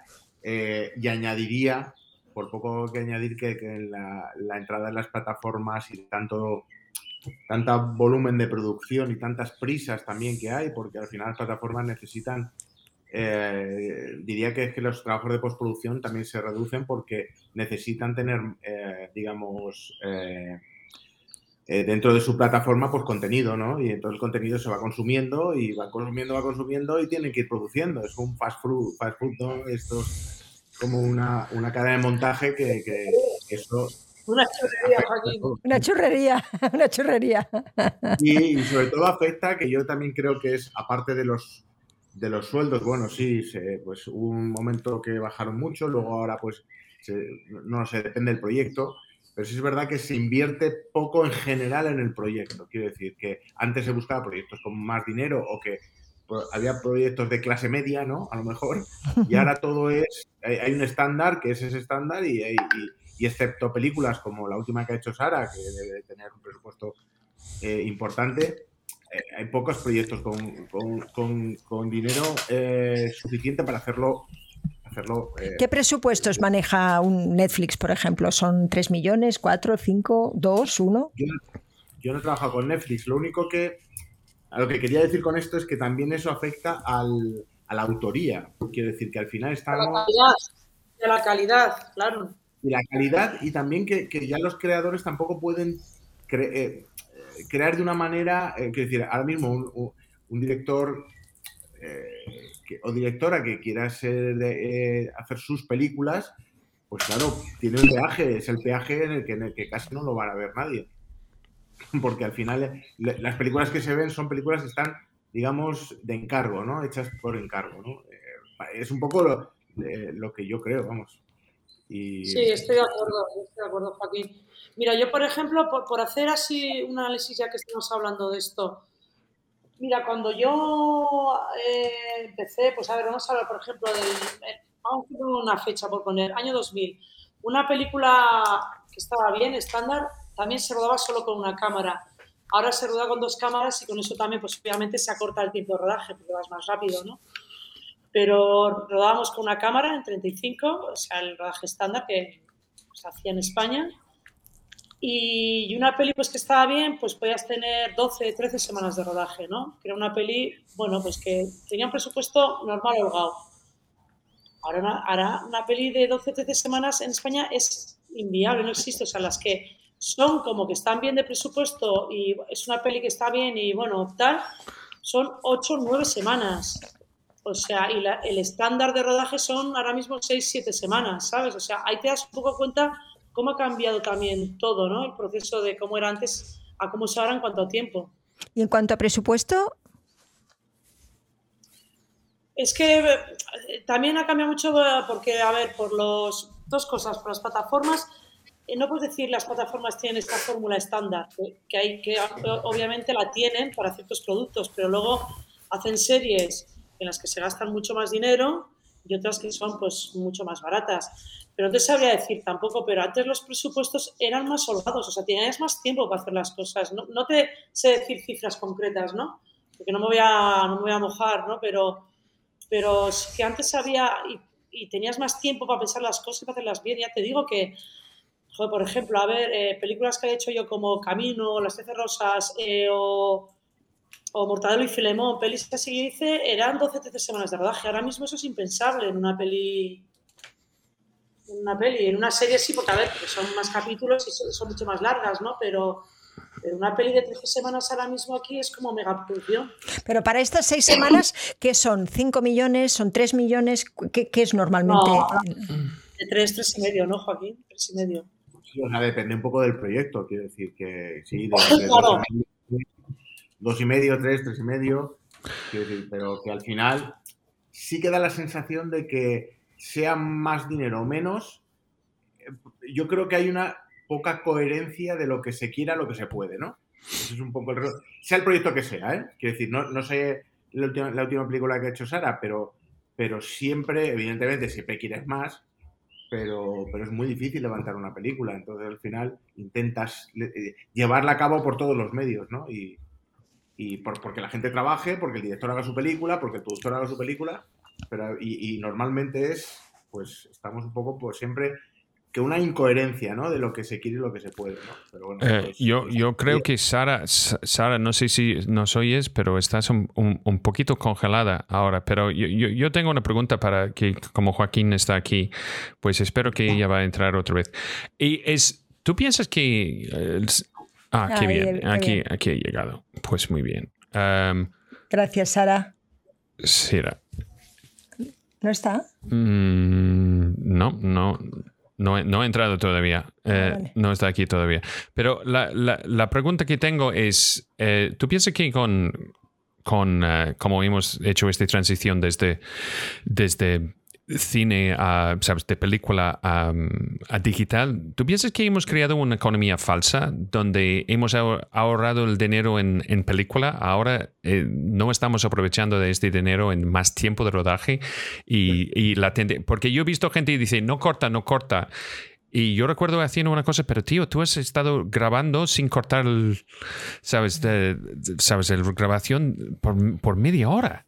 Aparte de, es un coñazo en montaje, pero piensa en el, ¿sabes? El microfonista, ¿sabes? El tipo con el pértiga. Está así, ¿sabes?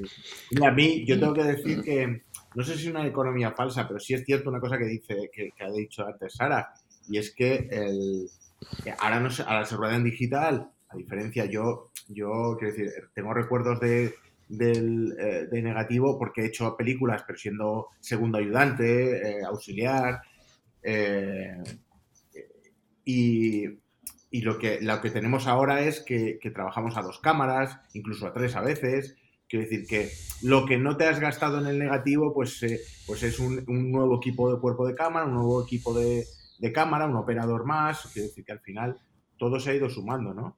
Entonces, quiero decir, no es que hayas quitado el negativo y, y ese dinero haya desaparecido, sino que se ha invertido en quizás rodar, pues, pues esto, a dos cámaras, ¿no? Pero, pero es verdad que, que, que, todo es... Pero es que es, bueno, es que también es una realidad social, o sea, económica eh, eh, del país. Quiero decir que tampoco es que estemos muy bollantes en cuanto a que, quiero decir que el cine como cultura, pues nunca se ha cuidado mucho y, claro, evidentemente estamos. Pero. Pero hace unos años estamos, estamos mejor de hace unos años. Quiero decirte, 3 millones y medio de película media es mucho más que lo que teníamos hace 10 años o 15.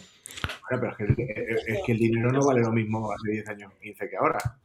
Decir que hay, hay un, ¿no? pero, eh, lo, pero, los precios de los de todo el mundo ha bajado, al menos de los actores, seguro, de los técnicos que supongo que también, ¿no? Y, y ¿no? Eh, Sara, gracias por volver. Estamos hablando sobre la economía falsa, sí o no, con el uh, cine digital, ¿sabes? De, del, del, cuidado que todo tuvimos antes con película, ¿sabes? Que solo tienes un, una, cámara. una cámara y una cantidad de metros al día, ¿sabes? Y, y el cambio ahora como estamos en, en, el mundo digital, que todo el mundo está intentando hacer una película en cuatro semanas. Sí.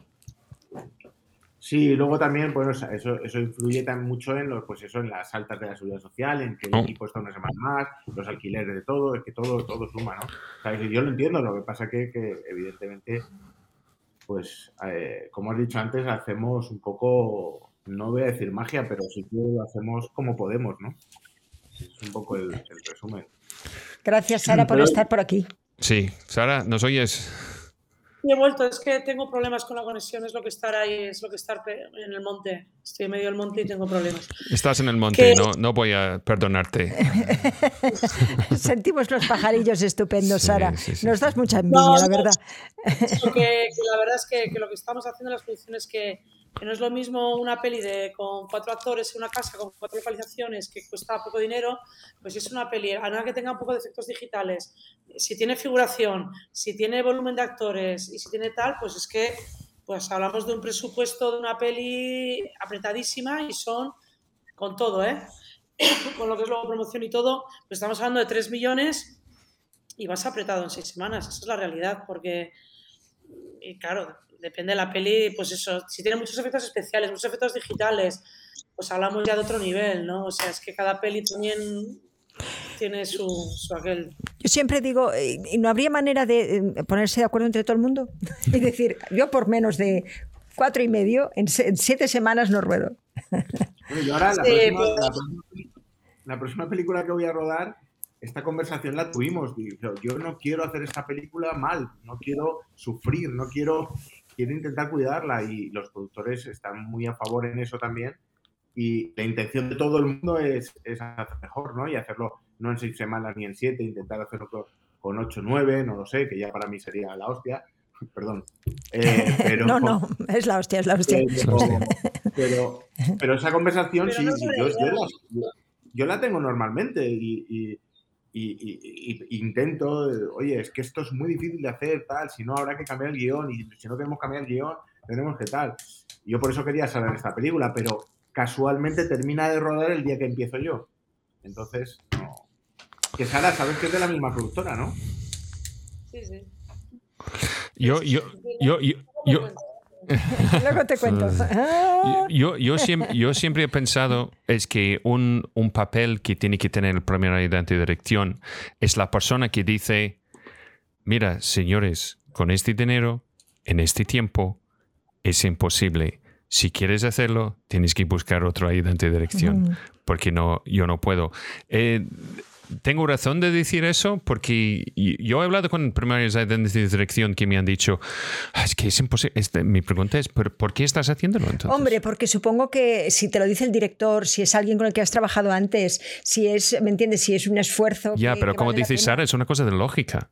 Sí, ya, pero también te viene el corazón, ¿verdad, Sara? Yo, mira, te voy a decir, yo llevo tiempo y es algo que lo, que lo hablo más, lo hablo con Joaquín y con mucha más gente que la sensación es, llevo años que te levantas y ya estás sin tiempo. O sea, antes teníamos más tiempo para hacer las cosas y podías pensar un poco más y, podías experimentar y probar.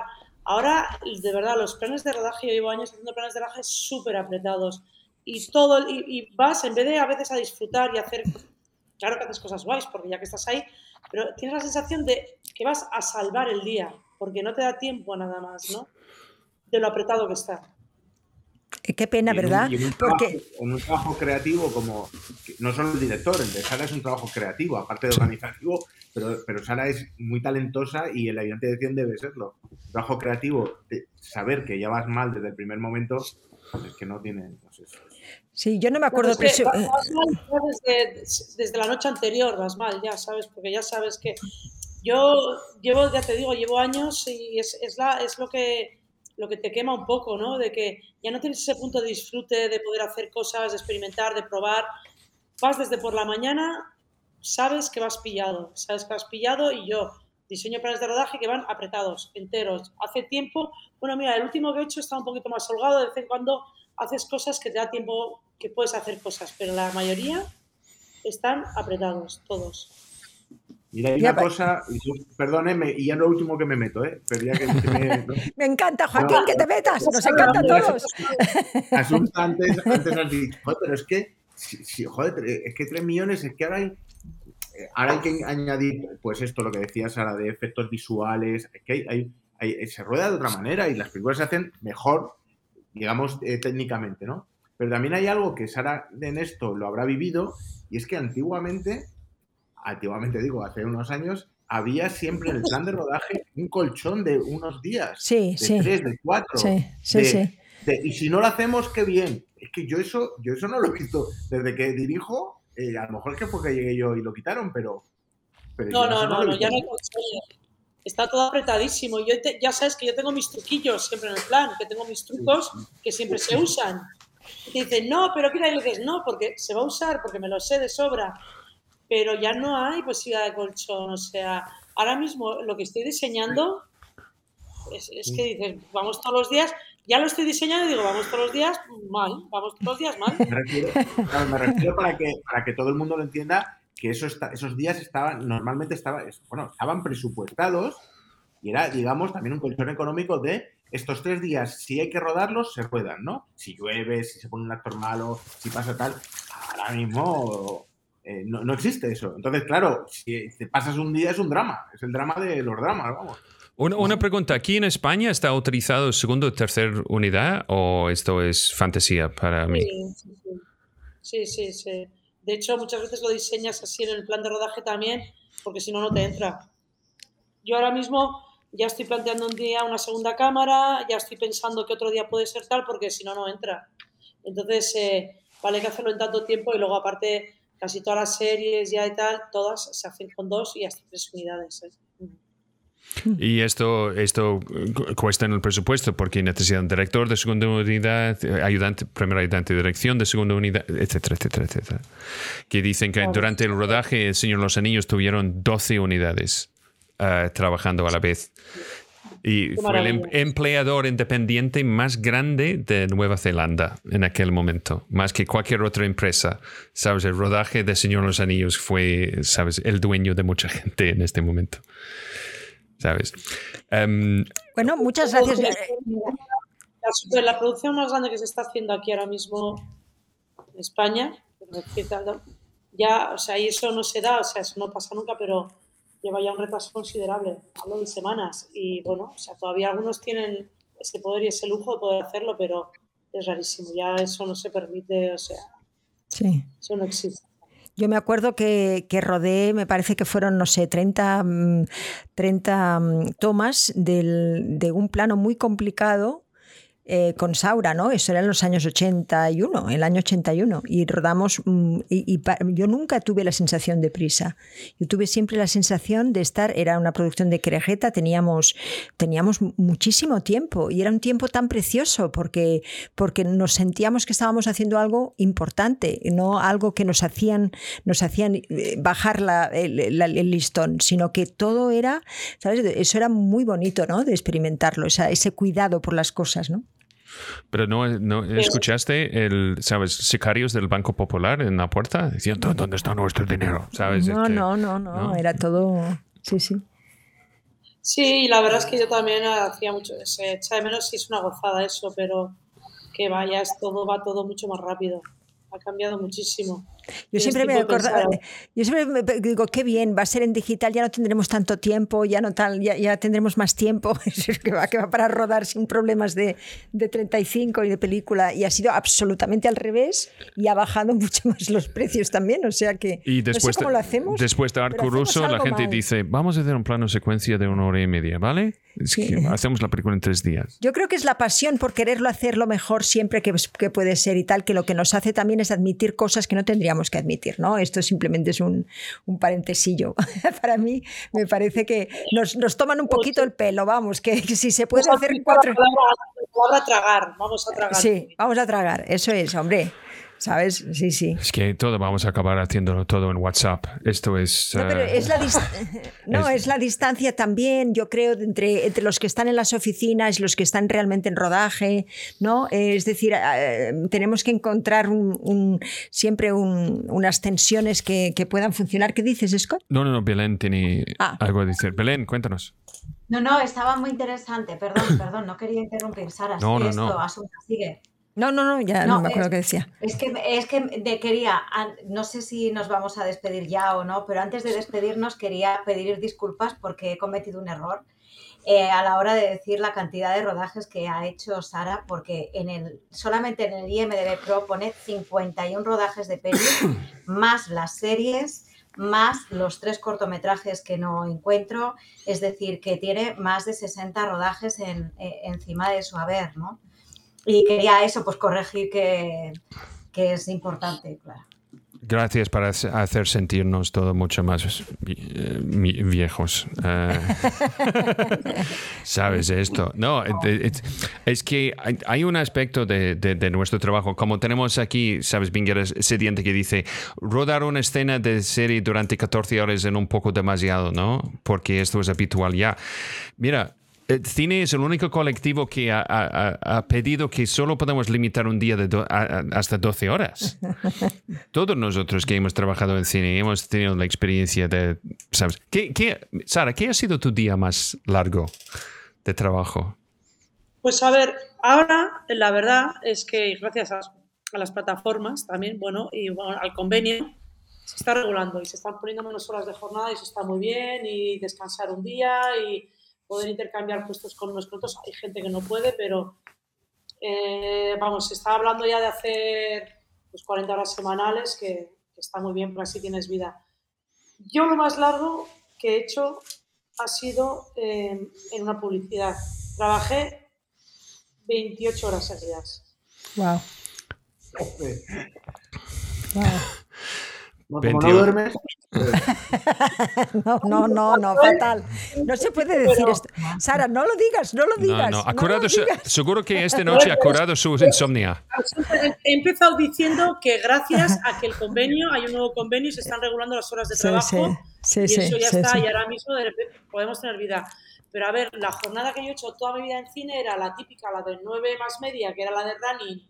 Esa jornada es maravillosa porque ruedas 9 horas, comes en media hora y, te- y a tu casa.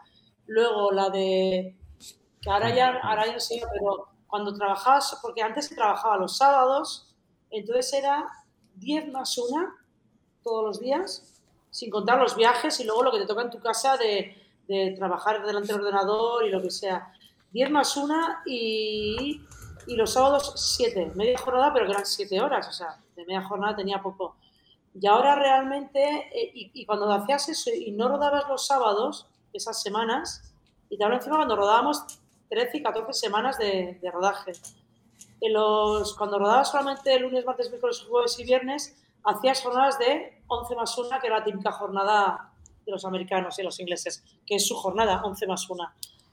Y, y, bueno, y ahora realmente la que es la que se está haciendo ahora, pues en, en series, las plataformas y tal, se está intentando reducir a 40 horas semanales.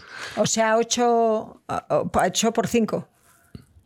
No, más horas, lo que pasa que es un cómputo semanal, entonces eh, son más horas, pero igual descansas un día, eh, lo que pasa es que no todo el mundo puede descansar, hay fórmulas, ¿sabes? Es que yo tengo un amigo que estaba haciendo una serie en Suecia y viajó al, ¿sabes? allí em, y entonces después de ocho horas cortaron el rodaje. Y está como, pero ya, no, no hemos hecho ocho horas, tenemos que terminar. Esto es la ley, es que no podemos trabajar más, ¿sabes? Pero tenemos otra hora. Y Si tú necesitas esta hora para viajar, ¿sabes? Hacia tu, tu hotel, tú tienes que ir, vete. Está- ¿Vale? Ok. Uh, ¿Sabes? Pero es, es todo, ¿sabes? Esto es porque ellos hacen dos películas al año, Y, supongo. Clint, y Clint Eastwood, ¿no? Que acaba, Buah, acaba Clint- a pronto. Clint- acaba eh, mucho más pronto. Es, es que um, John Malkovich cuenta una historia haciendo el, eh, el intercambio de, con Angelina Jolie y él. Es que hizo una cosa de. Dice: primero, no hay gritos en el rodaje. Ha trabajado con el mismo equipo durante el último 25 30 años. Todo el mundo lleva pinganillo. Todos los departamentos tienen su propio canal.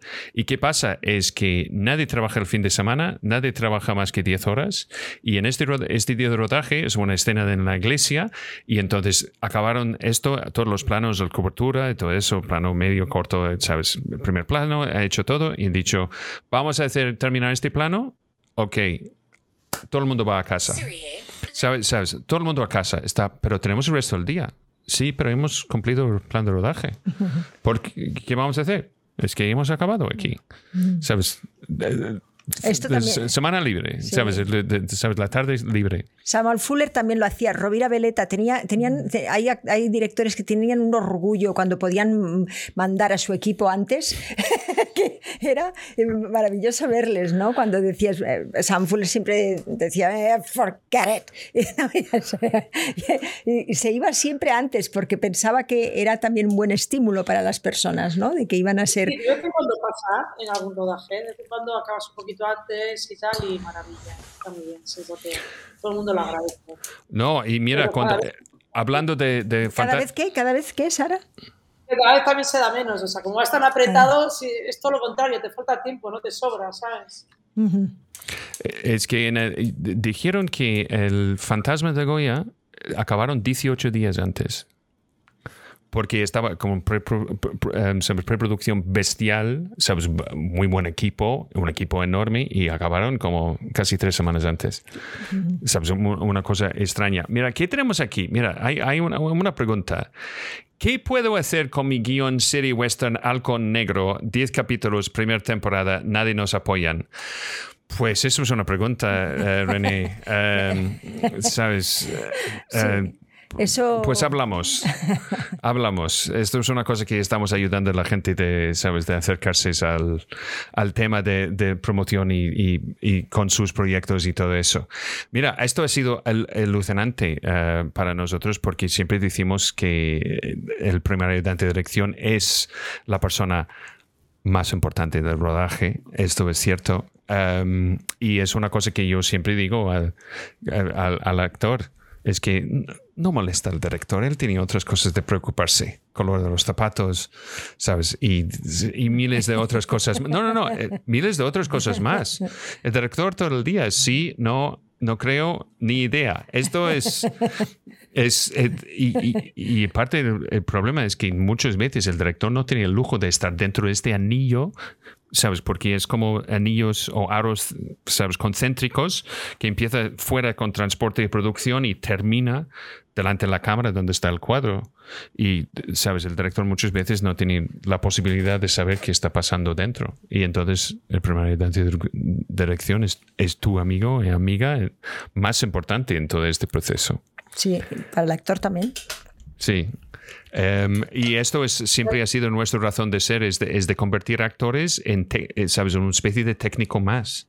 Sí, a nosotros no nos gusta la palabra arte, nos gusta más la palabra el, técnica. que el equipo de dirección cuida a los actores, eso se agradece mucho también, ¿a que sí? Mucho, mucho porque entiendes que, que, mm, sabes que puedes confiar en que hay una persona también que te considera un- una parte del equipo, no, no un bicho raro, ¿sabes? Porque, eh, claro, al no tener departamento y al no, este- muchas veces mm, no se sabe lo que la- el departamento quiere y o, lo que, digamos, el- el- los actores quieren o necesitan, ¿no? Eh, realmente estamos siempre un poco mm, fuera de todo el proceso, ¿no? En preproducción nadie te pregunta, en el, o sea, sabes, es, es como que también se ha de hacer un poquito de vuestra parte para que, para que las cosas se, se, comuniquen, porque a veces dices, no, pero ¿por qué yo tengo otro plan de rodaje? Yo soy actriz, sí, pero yo quiero tener el de todos, ¿sabes? Porque yo quiero saber qué, qué- qué hacen los demás y yo quiero ser uno más, ¿sabes? Y quiero entender eh, cómo funciona, ¿no? Entonces hay, hay muchas, muchas cosas que tenemos como vestigios, ¿no? Que nunca han sido quizás puestas en, en, ¿sabes? Porque, bueno, pues cada persona es diferente, entonces un actor te dice una cosa, el otro te dice otra, ya, pero también hay muchos directores de fotografía y se ponen de acuerdo en cosas, ¿no? Entonces, y se consideran como departamentos, ¿no? Entonces, bueno, hay, hay todo un cambio, yo creo, hacer cuando realmente el actor también esté pues más formado, cuando el actor entienda qué es lo que necesita, qué es lo que realmente quiere a cada momento, qué es lo que necesita de cada equipo, que todo eso también se va a poner mucho más en, en, ¿sabes?, en, en- en Eh, para mí yo es un gran placer cuando veo a los actores que, que entienden de luces, que entienden de cámara, que entienden de objetivos, que entienden pues cuál es su función dentro de un rodaje, que saben estar.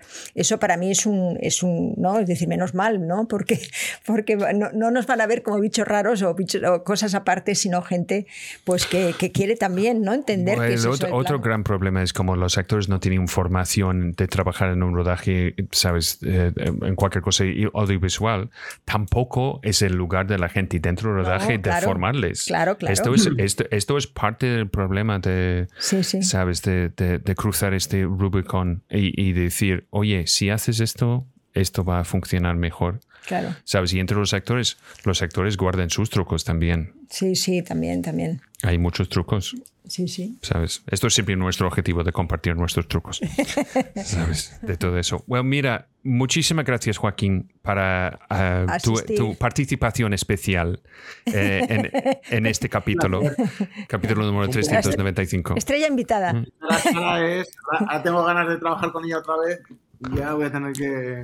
me aguantaré. vas a- De nuevo lo suelta, ¿eh? De nuevo lo suelta. Ahora te No llamo. te- Ahora que ¿Sabes? No, no, no. Llámale, Sara, llámale. Está No. aquí para ofrecerte trabajo, esto es, y punto, Sara. Es una Eh, que- maravilla. Escuchar a Sara es una maravilla. siempre. No, O sea, no, no. que ya sabes que te quiero mucho No, no, no. y que te admiro más. Lo mismo digo. Lo mismo digo, pero que no coincidamos en esta no quiere decir que no nos volvamos a ver, ¿vale? Vaya, vale, vale. Sí, pero es ahora cuando te Eh. necesitas, Sara, está clarísimo. No, no la necesito siempre, ¿eh? no por el trabajo, pero la necesito siempre. Que muchas gracias por, por dejarme. Al contrario, gracias Pero por... Sara, ¿qué has hecho? Este hombre está roto. Mira, mira, está, está en piezas. Es que no, no puede. Mira, fíjate, Mira. Sara, ¿por qué? ¿eh?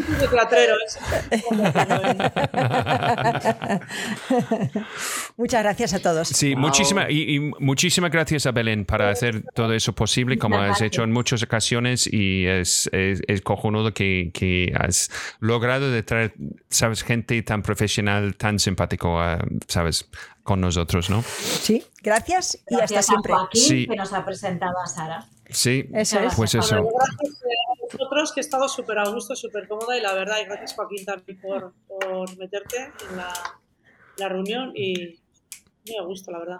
Ah, qué bien, qué bien. ¿Ves? Nos hemos soltado. Pues vamos a tener un pequeño after show, pero, pero para, para terminar, vamos a volver en, en- en lunes, que va a ser el primero de mayo.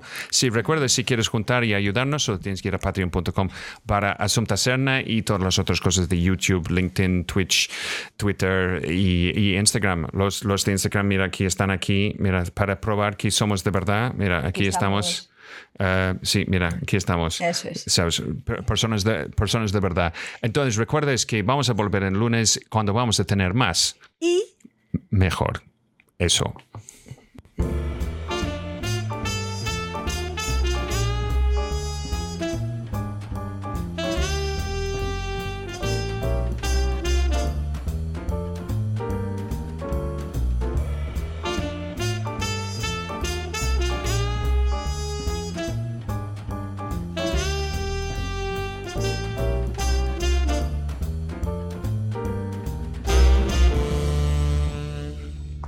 Estamos de vuelta. Mira, aquí estamos con. Oh, mira, eh, solo nos. I think we're right. Joaquín, nos ha Joaquín ido. Porque no ha querido saca- Entonces, sacar el Sa- Sara- a Sara. Pero Sara, estás preparando una película ahora, no estás, no estás rodando. No, acabo, terminé hace nada, eh, un par de semanas y estoy ya preparando la siguiente. Oye, ¿cómo ha sido la experiencia covideño, sabes, de pandemia y todo eso? Ha tenido que ser muy complicado para ti. Bueno, eh, sí, a ver, para mí, para todos. O sea, la pandemia ha sido terrible y complicada para todos porque hubo un parón laboral. Entonces, ¿qué pasó con la pandemia? Que obviamente las plataformas eh, agotó todo su contenido porque la gente estaba encerrada en casa y eh, durante la pandemia, ¿quiénes trabajaron del sector, por decirlo de alguna manera? Pues guionistas, haciendo nuevas historias, productores haciendo presupuestos para entregar y yo, pues eh, aquí encerrada, eh, lo que hacía era planes de rodaje. Planes de rodaje, porque muchas productoras a mí lo que me encargan es, tienen un guion, me pasan el, el guion y entonces yo diseño el plan de rodaje y con, ellos, con eso ellos hacen presupuesto para presentarlo. Y en la pandemia, pues obviamente se, se, se consumió todo el contenido y ahora pues no se para hacer.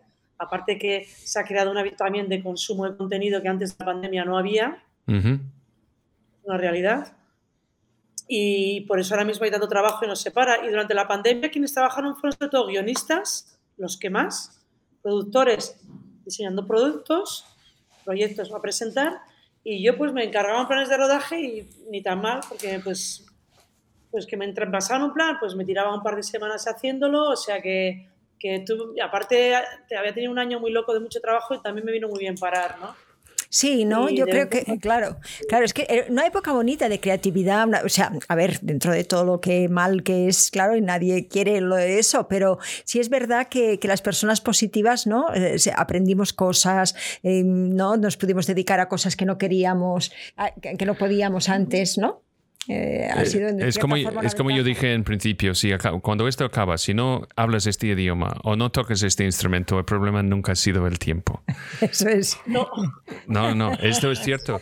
Yo, yo tengo una pregunta y yo no quiero que, eh, sabes, la respuesta es, sabes, súper técnica ni larga porque todos tenemos cosas que, que hacer, supongo. Entonces, cuando tú tienes, tienes que hacer un plan de rodaje, ¿dónde empiezas? ¿Empiezas por las localizaciones? ¿Haces un desglose así y después em, con los personajes en cada localización? ¿Cómo empieza? ¿Cómo...? Pues yo tengo, y es como lo aprendí hace mucho, y ya pues es como lo, lo sigo haciendo.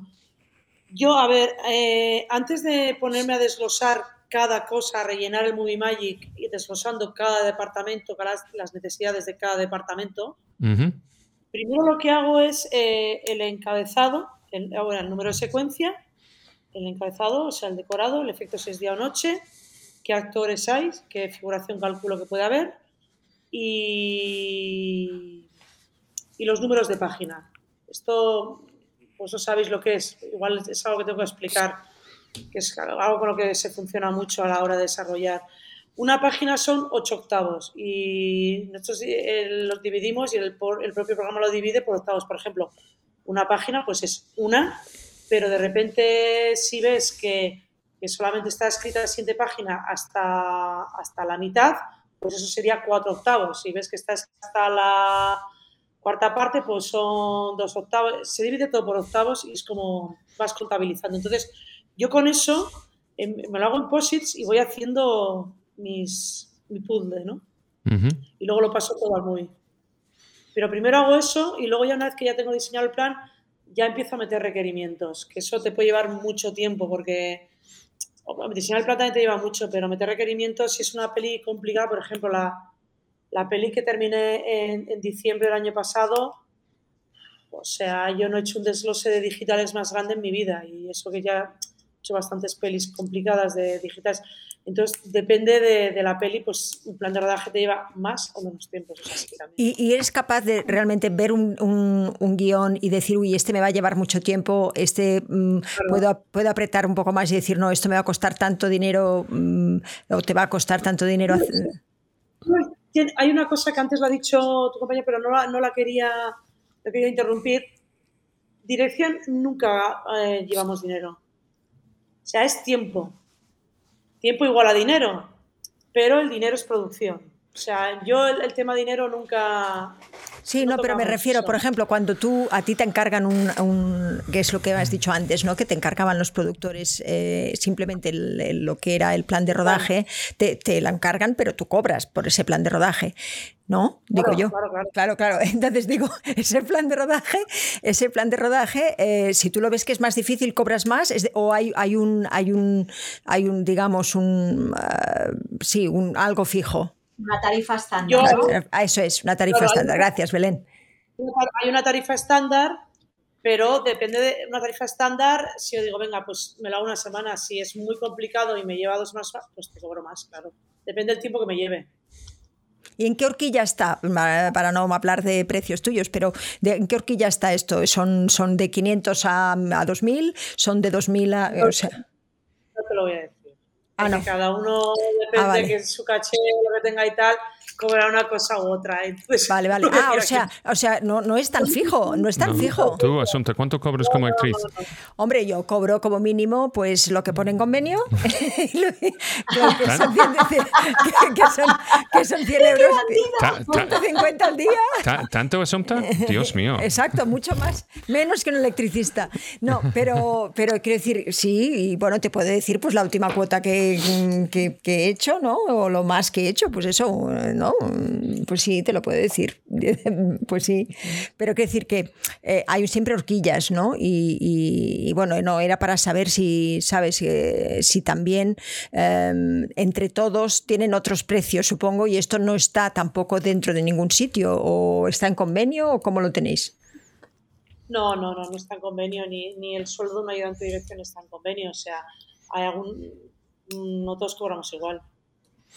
Y esto no está en convenio, no hay ningún convenio que hable Bueno, no, de es, la no es como el no es como el Directors Guild of America, que cuesta 30 mil para entrar y estás asegurado si trabajas con el Guild 17 mil dólares en la semana. Este es el mínimo para un Claro, director. claro. Ah, pero, pero aquí no hay ninguna, un- ningún convenio para ayudantes de dirección. No, no, o sea, mí no, no hay un. Ya te digo que depende de experiencia, el tiempo que lleves, lo que hayas hecho y tal, eh, cobras diferente. No ah, mira, mira, No hay no sabía. No hay asociación de, de ayudantes de, de- No, a ver, está ahí, está, asociación. está tal que son técnicos, pero ni, ni los ayudantes ni los directores de foto todos cobran lo mismo, ni tal, o sea, hay como unos mínimos, pero que va, que va, cada... No, no, no se cobra lo mismo. ¿Y tenéis agentes? ¿Tenéis agentes? No, ayudantes no. Por lo menos que yo sepa, no. Ah, mira. Así como Ah. digo, Cuando tú has- Perdón. músicos y así sí, pero ayudantes de dirección no. Ah, bueno, mira, Hemos descubierto sido la mucho, ¿eh? directora, ¿te has elegido a tu ayudante de dirección y has sido con quien trabajas habitualmente en los departamentos? Perdona, repite que no te he escuchado Cuando, tú has sido la directora de, de tus cortometrajes, has elegido Sí. a tu ayudante de dirección y es la gente que hoy en día todavía confías en ellas. Sí, sí, sí, claro. Los equipos son muy importantes siempre, ¿no? Es que es muy difícil trabajar sin nada. Bueno, déjala ir, porque es muy tarde. sí, sí, sí. Y tiene que disfrutar su insomnio. Llevamos dos horas. Sí, sí, Sí, sí, claro. lo siento, lo siento. Todo, Normalmente- todo el mundo lo dice esto. lo siento. Todo el mundo dice, vale, yo no sé qué voy a decir y No, no, ¿sabes? no, Pero sí. todo el mundo acaba en dos horas. Le he preguntado a Belén, le he dicho, ¿cuánto dura? Y me ha dicho una hora, y a Belén me ha dicho, bueno, vale, yo no soy de hablar mucho, igual. La verdad es que esto es súper a gusto y se nos ha pasado el tiempo. Pero, pero, volando, yo tampoco sabía que era ya las 8. Bueno, muchísimas gracias, de verdad, muchas, muchas gracias. Y bueno, eh, que, que, todo el trabajo te vaya bien, que encuentres gente con pasión, que encuentres gente con flexibilidad y que, y que la vida te sea bonita la hay es lo que nos hace seguir aquí, porque el día que ya no tengas ganas de hacer y tal, adiós. Pues sí, pues sí. Pues gracias a Belén, gracias mil, a todos Sara. por estar ahí todavía. Gracias a ti, Asunta. A todos. chao. Chao. Chao. Muchas gracias. Chao. Chao, chao. chao. Agur. Right. Ya está. Hemos